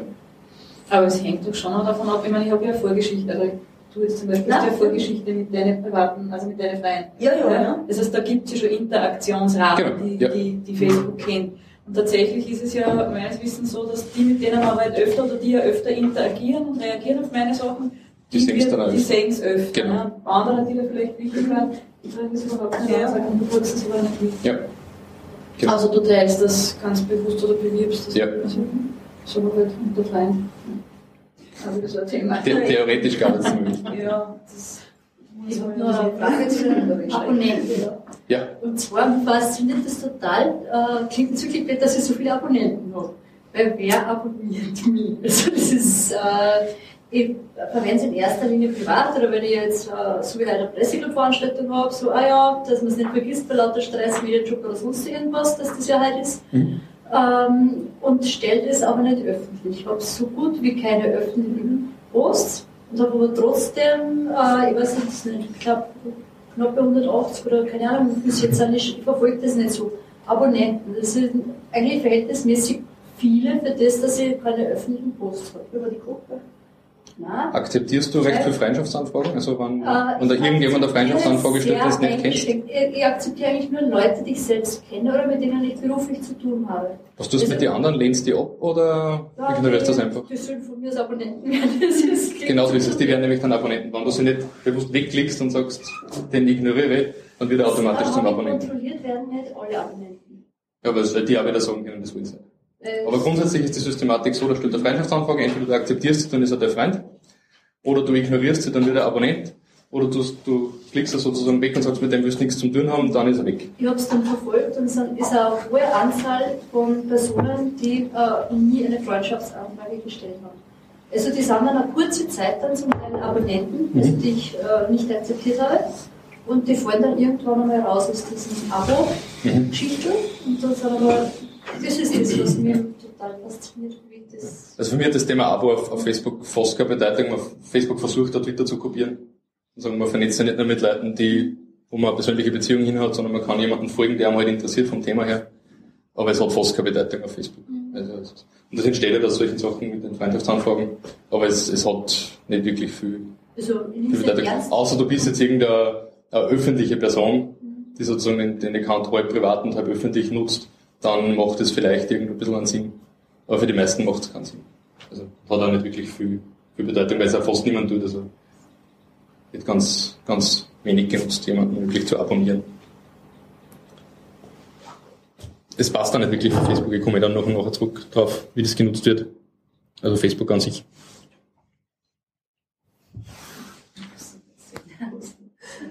Ähm, Facebook, gesagt, hat jetzt gerade im Oktober untersucht, ich habe voriges Jahr schon mal einen Artikel dazu geschrieben und habe mir eben angeschaut, sozusagen von Seiten, die, die ich manage, ähm, was passiert, wenn ich poste. Jedes Mal, wenn da so äh, Kugelrunden sind, dann habe ich was gepostet.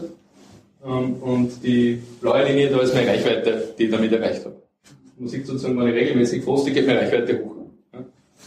Ist irgendwo eine Selbsterklärung, die Leute reagieren drauf, Facebook sagt es mir leid, ich poste wieder was, das sagen es wieder mehr Leute, geht meine Reichweite hoch. Sobald ich aufhöre zu posten, sinkt meine Reichweite sofort in den Keller. Und das sind nur ein paar Tage gewesen, wo ich da nichts dran habe sinkt sofort in den Keller. Und wenn ich dann wieder anfange zum Posten, geht es wieder hoch, aber ich muss mir wieder mühsam erarbeiten. Das fängt wieder da herunten an und klettert dann sozusagen hoch und nach ein paar äh, Tagen oder Wochen bin ich dann wieder da, wo ich da oben schon war.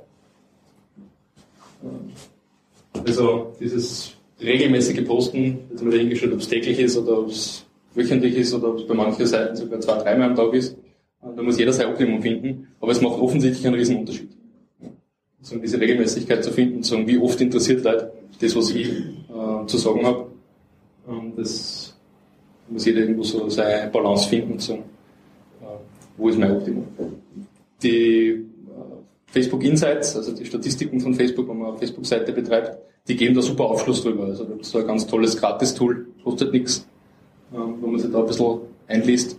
Ähm, kann man ganz super rausfinden, was interessiert die Leute, auf welche Postings reagieren sie, was interessiert weniger, äh, welche Arten von Content interessieren die Leute? Reagieren die Leute oft, wenn ich Links poste? Oder reagieren die viel, wenn ich Bilder poste? Oder reagieren die viel, wenn ich ähm, irgendwen zitiere? Oder ähm, welche Arten von Postings sind die, ähm, die diese Interaktionen hervorrufen? Dann kann man ja gerne sagen, man optimiert den Content auf das und sagt, davon in Zukunft mehr und vom anderen vielleicht in Zukunft weniger. Und wie viel entspricht das jetzt so in der Größenordnung, diese äh, Kurvenhöhe sozusagen? Wie viele Leute sind da jetzt quasi interessiert an einem Post? Also bei mir waren da ein paar tausend, aber das, das, da muss ja jeder, da kommt immer darauf an, sozusagen, wie groß ist meine Seiten. Wenn Red Bull die gleichen Zahlen hat, dann sind es halt Hunderttausende oder Millionen. Bei mir sind es halt ein paar tausend, bei dem anderen sind es vielleicht ein paar hundert. Das spielt aber keine Rolle, weil in der, in, von der Sache her sozusagen funktioniert das System für jeden gleich. Ja, das System funktioniert für Red Bull genau gleich wie für mich und für wen der nur ein paar hundert Leute hat, von der Sache her.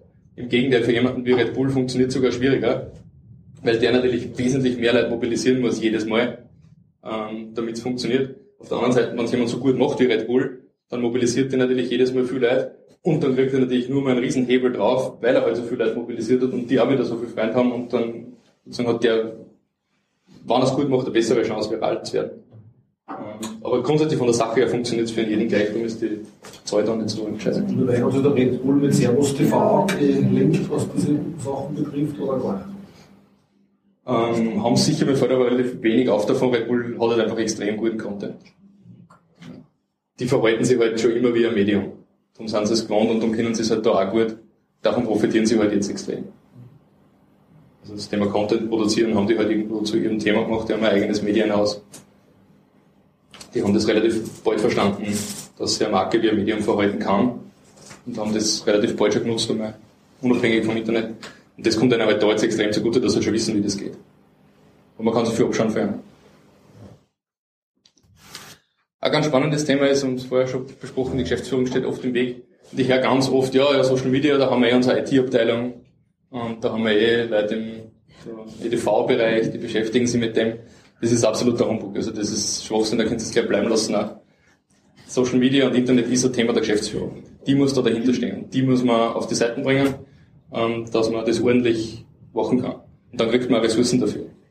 Und die verstanden haben, dass das wichtig ist, ähm, dann, dann tut man sich wesentlich leichter. Also die müsst ins, ins Boot holen, egal ob ihr für ein Medium arbeitet oder äh, für einen Verein oder wo immer. Ihr müsst die Leute entscheiden, äh, da mit ins Boot holen und denen klar machen, wie wichtig das Thema ist.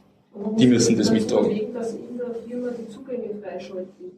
Klar. Das ist, das ist, das so viel würden da vor allem auch jetzt nicht, nicht nur damit die Leute surfen, meine, das kann man ja zeitlich begrenzen, aber die müssen die eigenen Social Media Aktivitäten mitkriegen. Wenn ich Mitarbeiter einer Firma bin, will ich das jetzt auch mitkriegen, wenn ja, das ja, sowieso. Aber aus Sicherheitsgründen wird das oft nicht erlaubt, weil eben die Angst da ist, dass dann irgendwie wir nicht Computersysteme Aber es macht nichts, weil es hat eh das Handy daneben liegen und, und ist ja vom Handy auf Facebook.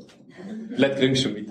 Aber natürlich, es sind lauter so Sachen, wo ich sage, das ist einfach eine Denkweise, die da noch veraltet ist. Und ich wirf es ja gar niemandem vor, dass es veraltet ist. Weil das hat sich ja so rasch verändert in den letzten Jahren, dass das ganz, ganz schwierig ist, da mitzuhalten, geistig. Und ich bin ja gespannt, wie schnell sich das nur verändert. Ich habe eingangs gesagt, in den letzten drei Jahren hat sich so viel da wie die letzten zehn Jahre davor. Und diese 13 Jahre insgesamt oder 15 Jahre insgesamt hat sich so viel da wie meines Erachtens die 100 Jahre davor. Weil das wird so viel, so schnell, und man muss da so mit am Puls sein, ähm, dass ich gar nicht mehr einen Vorwurf machen kann, wenn man sagt, ja, habe die letzten drei Jahre nicht so aufpasst. Ist halt so. Nichtsdestotrotz muss man anfangen, sich damit zu beschäftigen, weil irgendwann habe ich es halt verpasst, dass ich mich damit beschäftigen kann. Und die Leute, die jetzt in diese Positionen sitzen, die gehen vielleicht in zehn Jahren in Pension, denen ist vielleicht nur eher egal, aber alle, die da sind, sind jung. Ja. Uns ist nicht egal. Ja. Wir müssen mit dem weiterarbeiten. Und da muss man schauen, dass man diese Herrschaften da jetzt ins Boot kriegt, damit man da den, die den Weg in die Zukunft bauen kann. Darum finde ich es toll, wenn es Medien gibt, die solche Stellenausschreibungen schreiben. Das kann man zwar jetzt hinten ein bisschen schlecht lesen wegen dem Beamer, aber ich lese vielleicht kurz vor. Äh, der Stern schreibt da aus, ähm, sie suchen Redakteure für Genuss und Kulinarik.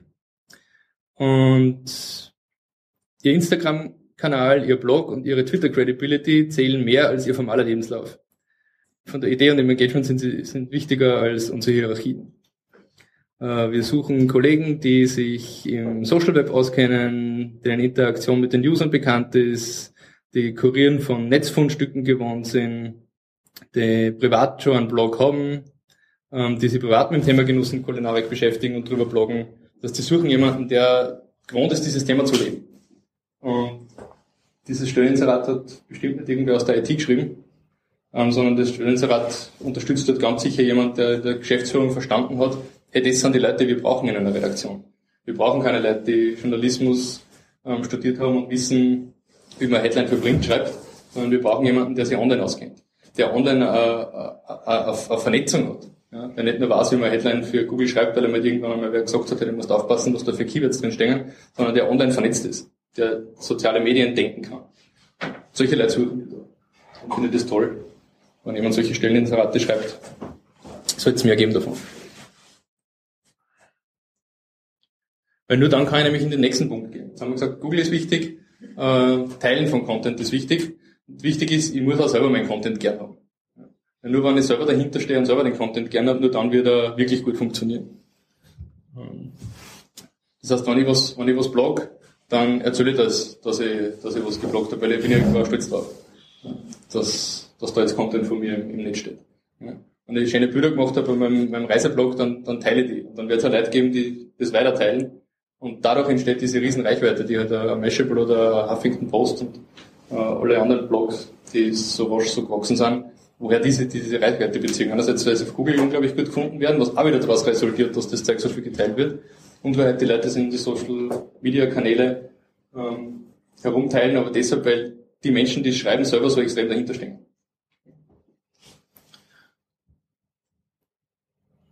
Dann nur ein paar so, so Beispiele davon. Ähm, dazu muss ich aber wissen, sozusagen, wo, wo kann ich denn was teilen und wie funktionieren die Medien. Jetzt habe ich zuerst schon gesagt, das ist vom technischen her sozusagen, äh, funktioniert der Twitter anders wie Facebook, weil halt landet die Zeichenlänge schon unterschiedlich ist. Die funktionieren aber auch von der Art sozusagen, wie sie von den Leuten genutzt werden. Und um es zu sehr pauschalieren zu wollen, funktioniert Facebook so, dass ich dort gemeinsame Bekannte habe. Das heißt, dort bin ich mit Leuten vernetzt, die ich kenne Steht sogar in der Facebook Policy drinnen, dass er niemanden adden darf, den ich nicht persönlich kenne. Jede andere Vernetzung wäre nach den AGBs sogar nicht zulässig. Ähm, schaut Facebook zum Teil sogar drauf.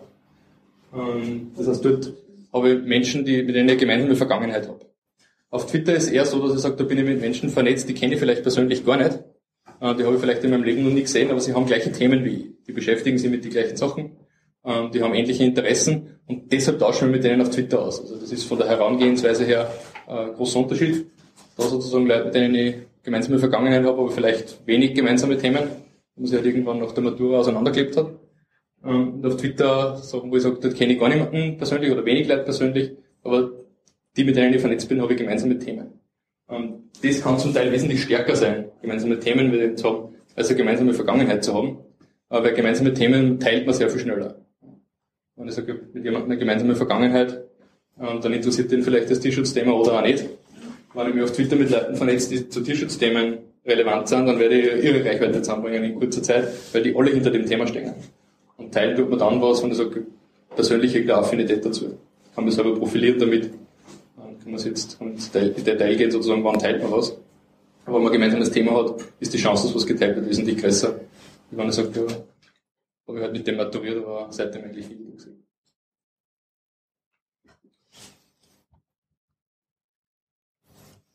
Und das vierte funktioniert nur mit dem fünften gemeinsam, nämlich mein Netzwerk, das ich habe, muss man erstens mal aufbauen und dann pflegen und auch dessen Bewusstsein, dass ich ein Netzwerk haben. Ich will zu den Themen, die ich habe, äh, Leute an mir haben, wo ich sage, mit denen tauschen wir darüber aus. Die folgen mir, ich folge vielleicht denen und wir, wir tauschen uns gemeinsam zu dem Thema aus. Wenn ich so ein Netzwerk kurieren kann, sozusagen, ich sage, ich habe ein paar Dutzend oder ein paar hundert oder ein paar tausend Leute, die mit mir vernetzt sind, die mitkriegen, wann ich was online stelle, die, wo ich mitkriege, wann die was online stellen. Und dann habe ich sozusagen die Chance, dass ich sage, das, das wächst von dort raus. Und ich habe neben Google auch dort einen Kanal, ähm, wo ich Reichweite gekriegt habe. Äh, Zwischenfrage ist es gescheiter, wenn man, ich meine, es hat ja jeder begrenzte Zeitressourcen, ist es besser, wenn mal zwei, drei Kanäle, die ich ordentlich mache, oder soll ich möglichst viele Kanäle pflegen? Oder hat das Risiko besteht, dass ich halt dann nicht zu so bekomme? Nein, um, unbedingt zwei, drei Kanäle und die ordentlich machen. Mhm. Wenn für zwei, drei Kanäle nicht Zeit ist, einen Kanal nutzen und den wirklich sauber. Also es gibt so viele Social Media Kanäle zwischenzeitlich, die kann man gar nicht alle bedienen. Und ganz, ganz viel machen auch für den Zweck sozusagen, den ich selber verfolge, gar keinen Sinn. Ja, ich muss mir die suchen, die den meisten Sinn für mich ergeben und dort meine Ressourcen hinbündeln, weil sonst verzettel ich mich. Das kann gar nicht funktionieren. Und äh, nachdem es ja personenbezogen ist, werde ja im PR-Bereich, also abgesehen von einem Unternehmensaccount, den es ja auf Facebook auch gibt, werde ich nicht umhin kommen, dass ich einen aufgeschlossenen Geschäftsführer dazu bewege, dass er selber twittert. Das war das Optimum, weil das, ja. Weil das kann ich als PR-Frau, kann ich nicht mit dem Namen vom Geschäftsführer ich das schreiben. Das ist schräg, das passt einfach nicht. Ja. Ja. Und vor allem, wenn er dann versucht, irgendwer darauf anzureden online, ist der gar nicht da, ja. ja. Und dort steht aber eigentlich der wahre Wert. Ja wenn man so geteilt sozusagen Inhalte und, und kommt dann mit Leuten ins Gespräch zu dem Inhalt, dort entsteht ja eigentlich der, der wahre Wert. Also vor allem im, im B2B-Bereich, ähm, dort wo, wo, ich, wo ich mich intensiv bewege, das ist eigentlich viel, viel wesentlicher als, als den Inhalt, den ich online stelle, sind die Konversationen, die sich draußen nachher ergeben, weil dort kriege ich meine Kunden her. Also, für mich ist, ist diese Interaktion wesentlich spannender. Dass, dass, dass sie sich einen Account zulegen und zumindest wann wann was los ist, politisch, dass da selber auch regelmäßig posten. Ja, das ist ein ganz mühsamer Prozess. Aber wann einem das gelingt, das war, war das Optimum. Ja. Dass die wirklich dahinter stecken. Wenn man unterschiedliche Themen hat, also wirklich total unterschiedliche mhm. Themen, müssen wir tatsächlich verschiedene Accounts aufmachen. Ne? Weil es, es funktioniert einfach nicht. Leute, die mit, einem, mit dem rechnen, was sie üblicherweise kriegen, und dann fährst du dann in ein ganz gleichen Thema rein. Ja. Baust du sozusagen da dazu dann die anderen auf das funktioniert Ja, das ist, das ist ein, schwieriges Thema. Ähm, wenn es wirklich um Themen geht sozusagen, wo das Thema im Vordergrund steht jetzt im Vergleich zu deiner Person, dann würde ich auf jeden Fall unterschiedliche Kanäle machen. Wenn du als Person, so wie ich da sage, pflegt dein Netzwerk, ähm, dann ist es natürlich schwierig, weil du bist immer die, der gleiche Mensch. Ja. Und du wirst sozusagen Leute um dich scharren, die sich halt um, die, denen das gefällt, was du machst. Ja. Und dann ist es aber alles irgendwo Teil von dir. Ja, also zum Beispiel auf Xing ist eh im Prinzip dann das ganze Netzwerk. Ja. Da weiß im Prinzip bei jeder alles. Aber wenn es jetzt auf Twitter einiges macht es genau keinen Sinn, wenn es ja. vermischt, weil du, du Ja, Twitter ist ganz schwierig, weil das überhaupt nicht trennen kann. Ne? Also, Facebook, Google Plus ist zum Beispiel super, da kann ich nur sagen, das Thema an dem Kreis und das Thema an dem Kreis. Das geht auf, das geht auf Twitter leider gar nicht. Ja, also da muss man wirklich seinen Weg finden und sagen, wenn ich mich um Themen kümmere, machen wir vielleicht wirklich für jedes Thema einen eigenen Kanal. Gibt es Leute, die sind extrem erfolgreich damit. Die haben vielleicht auch immer das gleiche Bild, aber mit unterschiedliche äh, Themen dann im Namen. Die anders auch noch gibt. So ja. ja. also damit gibt es einige, die, die, die, sehr gut fahren. Und je nachdem, wie viele Themen das sind, durchaus sagen, das bin halt ich und das sind halt die fünf Facetten, die ich habe. Gerade mit dem Thema Hashtags ist es so, dass du sammelst eh noch mehr Leute rund um die, die dann wirklich auch intensiv sich mit dem Thema beschäftigen, die dir vielleicht gar nicht folgen, aber halt ein ähnliches Thema mit dir haben. Da, dazu ist das Wichtigste zum Verstehen, man hat es da online und vor allem in Social Media nicht mit einem Push-Medium zu tun. Wir sind alle in Medien gewohnt, dass wir sagen, wir sind die, die Informationen aussehen posaunen. Ähm, und wir sind es ganz wenig gewohnt zu sagen, wir beschäftigen uns mit dem, was zurückkommt, ähm, oder interagieren mit, mit Leuten, die darauf reagieren. Wir haben in einem Printmedium zum Beispiel hat gar nicht die Chance. Außer dass irgendwer von, von 200.000 Leser dann einer an dieser einer schreibt am Wochenende. Ähm, und da online ist das aber sozusagen ins System mit einbaut, wenn ich was schreibe, können die Leute darauf kommentieren. Oder wenn ihnen die Möglichkeit nicht drauf gibt zu kommentieren, dann tun sie es irgendwo anders, weil wir wetten, das hat es auch nicht irgendwo eingebaut, hier jetzt bitte kommentieren. Und trotzdem kommentieren tausende Leute auf Twitter, während wetten, das läuft. Äh, einfach weil es online die Möglichkeit dazu hat. Da muss ich mir sozusagen als Medienmacher oder als der, der Medium werden will, ähm, dran kommen und sagen, das ist nicht nur was, wo ich nach außen posaune, sondern vor allem was, wo ich interagiere. Und das hilft mir aber, dieses Netzwerk aufzubauen. Und das fängt damit an, dass ich, ich posane nicht nur mein Content raus, sondern konsumiere den von den anderen. Ja? Und interagiere sozusagen mit denen, schau, was interessiert denn die. Da sind ganz oft Nuggets dabei, wo ich sage, okay, das, das ist ein super Aufhänger, um mit dem ins Gespräch zu kommen. Oder ähm, da sind ganz oft Sachen dabei, wo ich sage, okay, das ist eigentlich Gast, das interessiert meine Leute auch, dann teile das weiter. Oder sag dem einfach nur, dass es mich interessiert, ja, indem ich sage, ich klicke halt auf Gefällt mir ähm, oder favorisiere den Tweet auf, auf Twitter oder schreibe uns, okay, das klasse Blogpost habe ich gerade gelesen. Ähm, spannend, was du da, mit was du da beschäftigst.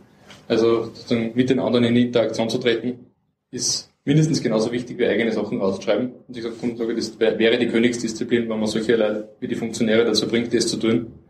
Ähm, aber das ist eine, Lebenseinstellung, das zu machen. Das muss ich in, mein, in meinen Tagesablauf integrieren. Das lebe ich einfach. Danke sagen, ganz wichtig. Wir fragen sozusagen, bitte teilt mein Content oder wie ich da zuerst gesagt habe mit dem Beispiel, bitte, wenn, wenn euch das Zitat gefällt, dann teilt doch das Zitat auf Twitter. Äh, wenn das dann tatsächlich wer tut, äh, nicht schaut sein und ähm, sozusagen äh, hinter seinem Schreibtisch verstecken und sagen, äh, klasse, sondern sagt es die Leute. Freitags oder machst du das? Wie bitte? Machst du das nur freitags oder regelmäßig? Ich weiß es nicht, ob das Freitag ist. Nein, aber regelmäßig. Wenn ich es nicht täglich machen würde, würde es nicht funktionieren. Und sage, das muss man wirklich in sein Leben integrieren und sagen, da finden meine Interaktionen statt. So wie man halt sonst sagt, man geht halt äh, einmal in der Woche irgendwie auf eine Veranstaltung, um dort zu netzwerken. Das findet halt da jeden Tag online statt. Und das funktioniert auch ganz ähnlich wie Netzwerken in der realen Offline-Welt. Ähm, ja, wenn ich auf eine, auf eine Veranstaltung gehe, dann stelle ich mich ja nicht vor mir und sage, das ist mein Thema und dann gehe ich wieder.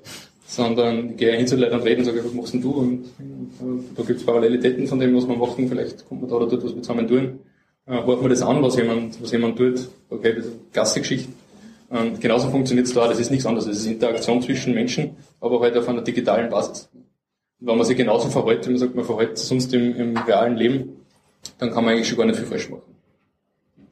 Und wenn ich im realen Leben so sage, okay, kannst du das bitte an, an deine Freunde weiter schicken, weil es war mir jetzt wichtig, dass das wer liest. Und dann tut er das und sage ich danke. Das macht man halt so.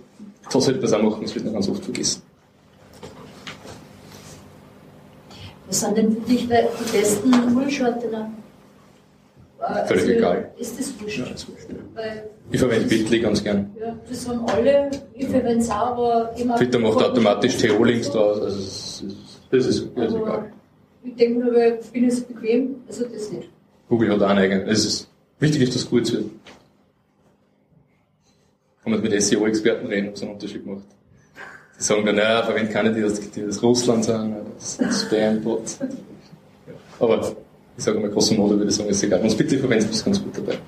Ja, ich habe nur gedacht, ich bin da ja. konservativ oder so. Nein, das ist, das ist egal. Was aber offensichtlich einen Unterschied macht, ist, wie man die Sachen formuliert. Wenn man zum Beispiel darum bittet, dass okay, bitte teilt mir den Content weiter, weil das war jetzt wirklich ein, ein Ding, wo ich sage, da habe ich mir mein Herzblut ein, investiert und da habe ich mich extrem gefreut, wenn das wer dann schreibt er einen Tweet so wie PLSRT, please retweet. Oder ich kann ihm schreiben, please retweet oder ähnliche Dinge. Und da gibt es Leute damit, die sich wissenschaftlich damit beschäftigen, ähm, was da welchen Effekt hat. Die haben halt da festgestellt, wenn man Please Retweet ausschreibt, dann verschenken das offensichtlich mehr Leute und tun es dann auch mehr. Und wenn man Please Retweet ist dafür. Ja. Ähm, aber was schon interessant ist, wenn man, wenn man fragt danach, geht es wesentlich besser, wenn man nicht fragt danach.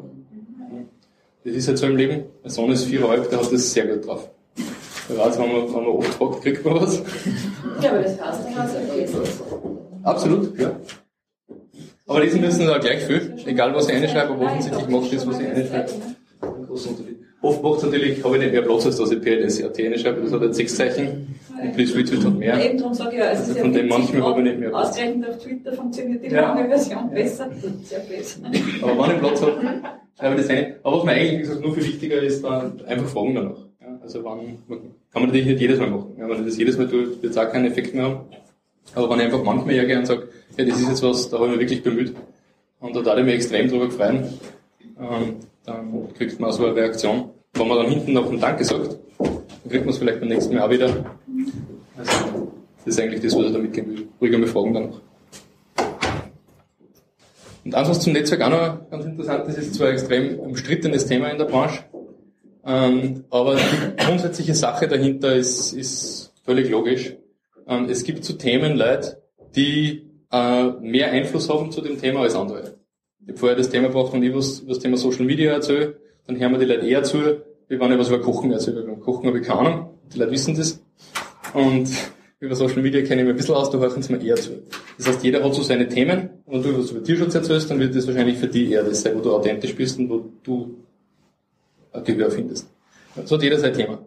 Und wenn ich sozusagen mich mit Themen beschäftige und weiß, wer sind denn die Leute in meinem Umfeld, die sich mit dem Thema beschäftigen und wenn, wenn die über das Thema reden, dann wird sich hinten noch was, ähm, dann ist das eine wertvolle Information. Und ich weiß zum Beispiel das Thema Podcasting und frage Daniel, äh, ob man was teilt, dann weiß ich, das hat wesentlich mehr Effekt, wie wenn ich meine Frau frage, was man was teilt. Die hat, zu den, die hat halt andere Themen. Und jetzt gibt's Systeme oder Online-Plattformen, die versuchen, diesen Einfluss zu messen. Drei größten sind Cloud, Peer Index und Cred. Die schauen sozusagen, worüber reden denn Leute online? Was sind die Themen, mit denen sie die beschäftigen? Was sind die Themen, auf die die Interaktion kriegen? Also ähnlich wie Facebook und, und Google und so, die versuchen zu messen, messen die das auch äh, und werten dann aus und sagen, zu dem Thema äh, hat der so viel Einfluss und zu dem Thema hat er so viel Einfluss. Ähm, das heißt, wenn ich sage, ich habe ein Thema, das ich für mich selbst besetzen will, dann sollte ich ein bisschen ein Gefühl dafür entwickeln, wer sind denn die Leute, die da Einfluss sind, einflussreich sind rundherum. Ist im Prinzip nichts anderes, wie man früher halt PR-Arbeit, klassischen Bereich der PR-Arbeit betreibt. Da weiß ich auch, welche Medien sind die, die für mich wichtig sind. Und ähnlich ist da auch, wenn ich die Leute sozusagen kenne und schaue, dass ich die in mein Netzwerk integriere, dann habe ich natürlich eine wesentlich größere Chance, dass sie mein Content verbreitet, wie wenn ich sage, ich kümmere mich um das nicht und wer halt da ist, ist da und äh, ja, sozusagen schaue, dass ich die Leute in meinem Netzwerk habe, die zu dem Thema auch Relevanz haben, dann äh, hat das wesentlich mehr Effekt. Das bedingt natürlich, dass ich denen eine Beziehung aufbaue. Eine Beziehung aufbauen tue ich wieder nur Schritt 4 zurück, wenn ich sage, ich pflege mein Netzwerk. Ja. Ich komme mit denen wirklich in einen ernsthaften Dialog, in eine ernsthafte Beziehung. Ähm, die wissen auch, wofür ich stehe. Und es wird sozusagen ein ernsthafter Austausch mit denen. Ohne irgendeine Beziehung denen anzuschreiben und zu sagen, hey, teil mir das bitte, wird wahrscheinlich schlecht funktionieren. Also ich muss sie kennen und ich muss eine Beziehung zu denen aufbauen. Und da helfen halt solche äh, Messinstrumente. Kann aber einfach hergehen und sagen, man, sucht halt auf Twitter äh, zu bestimmten Themen oder nach bestimmte Hashtags und schaut, wer, wer twittert denn da dazu und schaut, wie viele Follower haben die und was passiert, wenn der was twittert, das sieht man ja alles. Also das lässt sich alles schön aufsehen. Wichtig ist, dass man es tut. Also wie gesagt, die, die Leute, die einen Einfluss haben, zu kennen und mit denen vernetzt zu sein, ist extrem spannend. Das heißt, man sollte jetzt eigentlich, wenn man jetzt äh, Journalistin, Journalistin in einem bestimmten äh, Metier schauen, dass man ganz gezielt Kontakte, äh, Facebook-Freundschaften, Follower-Geschichten oder sonst irgendwas äh, lukriert, eben aus gewissen Fachbereichen, dass man selber dann auch seine eigenen Geschichten besser pushen kann. Genau, ja. Im Prinzip, ja. Und, ähm, kennst du den Film Rantastic? Ja. Cool. Äh, da gibt es den Florian Schwankner, einer der Geschäftsführer dort. Äh, und der ist ganz eng verknüpft mit dem Men's Health. Das heißt, das Men's Health hat gesehen, hey, der ist offensichtlich einer da, der ist extrem innovativ, der ist, der passt super in unser Profil, der ist genau unser Typ vom Aussehen her, der ist unser Typ vom Alter her, ähm, der hat die Muckis, die wir, die wir abbilden wollen, ähm, und der hat extrem viel zum Sagen zum Thema Fitness. Weil er halt momentan auf der ganzen Welt unterwegs ist und sei äh, Runtastic pusht. Und überall, wo du ihn siehst, hat er immer irgendein Men's Health Item mit dabei. Er zieht das Men's Health dauernd mit. Da rennt er mit seinem Eiweißshake herum und da steht Men's Health drauf und dann hat er ein T-Shirt da, wo Men's Health drauf steht. Dann machen wir ein Fotoshooting mit ihm, wo er gern drauf ist auf die Bilder, die er dann gern nachher hinten noch teilt, weil er halt klasse ausschaut auf die Bilder. Und damit transportiert das Men's Health weiter. Und umgekehrt hat er natürlich auch extrem viel von Men's Health. Wenn das Men's Health über sehr fantastisch schreibt, ist ihm das natürlich auch sehr recht. Das ist eine perfekte Symbiose zwischen die zwei. Da haben sie zwei Influencer gefunden, weil das Men's Health ist zum Thema Fitness eine, eine riesen Macht. Und er ist halt in dem, in dem Online-Ding extrem gut vernetzt und die zwei ziehen sich halt gegenseitig da hoch. Das meine ich mit dem Influencer-Ding. Also wenn man solche Leute findet, dann hat man natürlich schon die Möglichkeit, sich da gegenseitig zu pushen. Beide haben was davon. Und toll, dass ihr Fantastik kennt.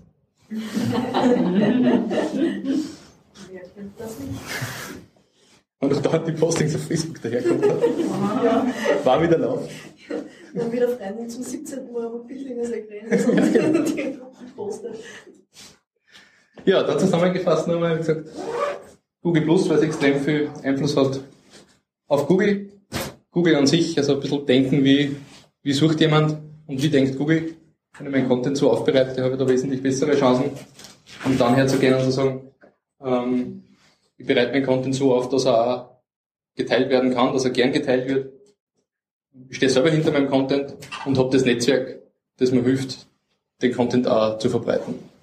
Das sind im Prinzip die fünf Dinge, die diese Huffington Post und Mashable praktizieren und das halt sehr gut machen. Das haben die gut drauf. Und darum wachsen die alle so irre und können in acht Jahren mehr zusammenbringen als andere in 100. Wer sich mit mir vernetzen will, kann das da machen. Das ist ganz wichtig, die Leute. Ja, der Influencer in Genau. Danke. Michael, danke. Das Foto, das Foto von da, jetzt dürfen wir das dann liken und teilen und posten überall. Ich, ich habe vorzeugen nicht, das ist Ich habe zudem eine ganz einfache Einstellung. Für mich kann man alles liken und teilen. Weil ich gehe davon aus, dass unser Leben in Zukunft sowieso öffentlich sein wird. Ähm, das heißt, wenn Sie da jetzt alle fotografieren, dann gehe ich davon aus, dass, dass das irgendwo nachher auftaucht. Würde das nicht, dann hätte ich eingangs sagen müssen, ich, auf, ich möchte nicht, dass da was geteilt wird. Ich möchte nicht, dass ihr twittert von da herinnen, ich möchte nicht, dass ihr Fotos macht dann gehe ich auch davon aus, dass das respektiert wird, aber ich hätte es eingangs sagen müssen. Wenn ihr da jetzt fotografiert, dann gehe ich halt davon aus, dass das ganz logisch ist, dass man das hinten noch teilt. Jetzt aber. Ja, klar. Und ich, ich lebe das Thema auch so. Ähm, auch umgekehrt in dem, was ich teile. Weil ich sage, alles, was ich online stelle, muss ich mir bewusst sein, das ist öffentlich. Aber wenn ich jetzt einstelle, dass nur meine Freunde sehen, wenn Facebook einmal einen Tag lang äh, übersieht, dass es diese Einstellung gibt oder irgendwas bei denen nicht funktioniert, dann ist das plötzlich überall. Und einer von meinen Freunden einen Screenshot davon macht und es weiter postet, ist da über. Klar.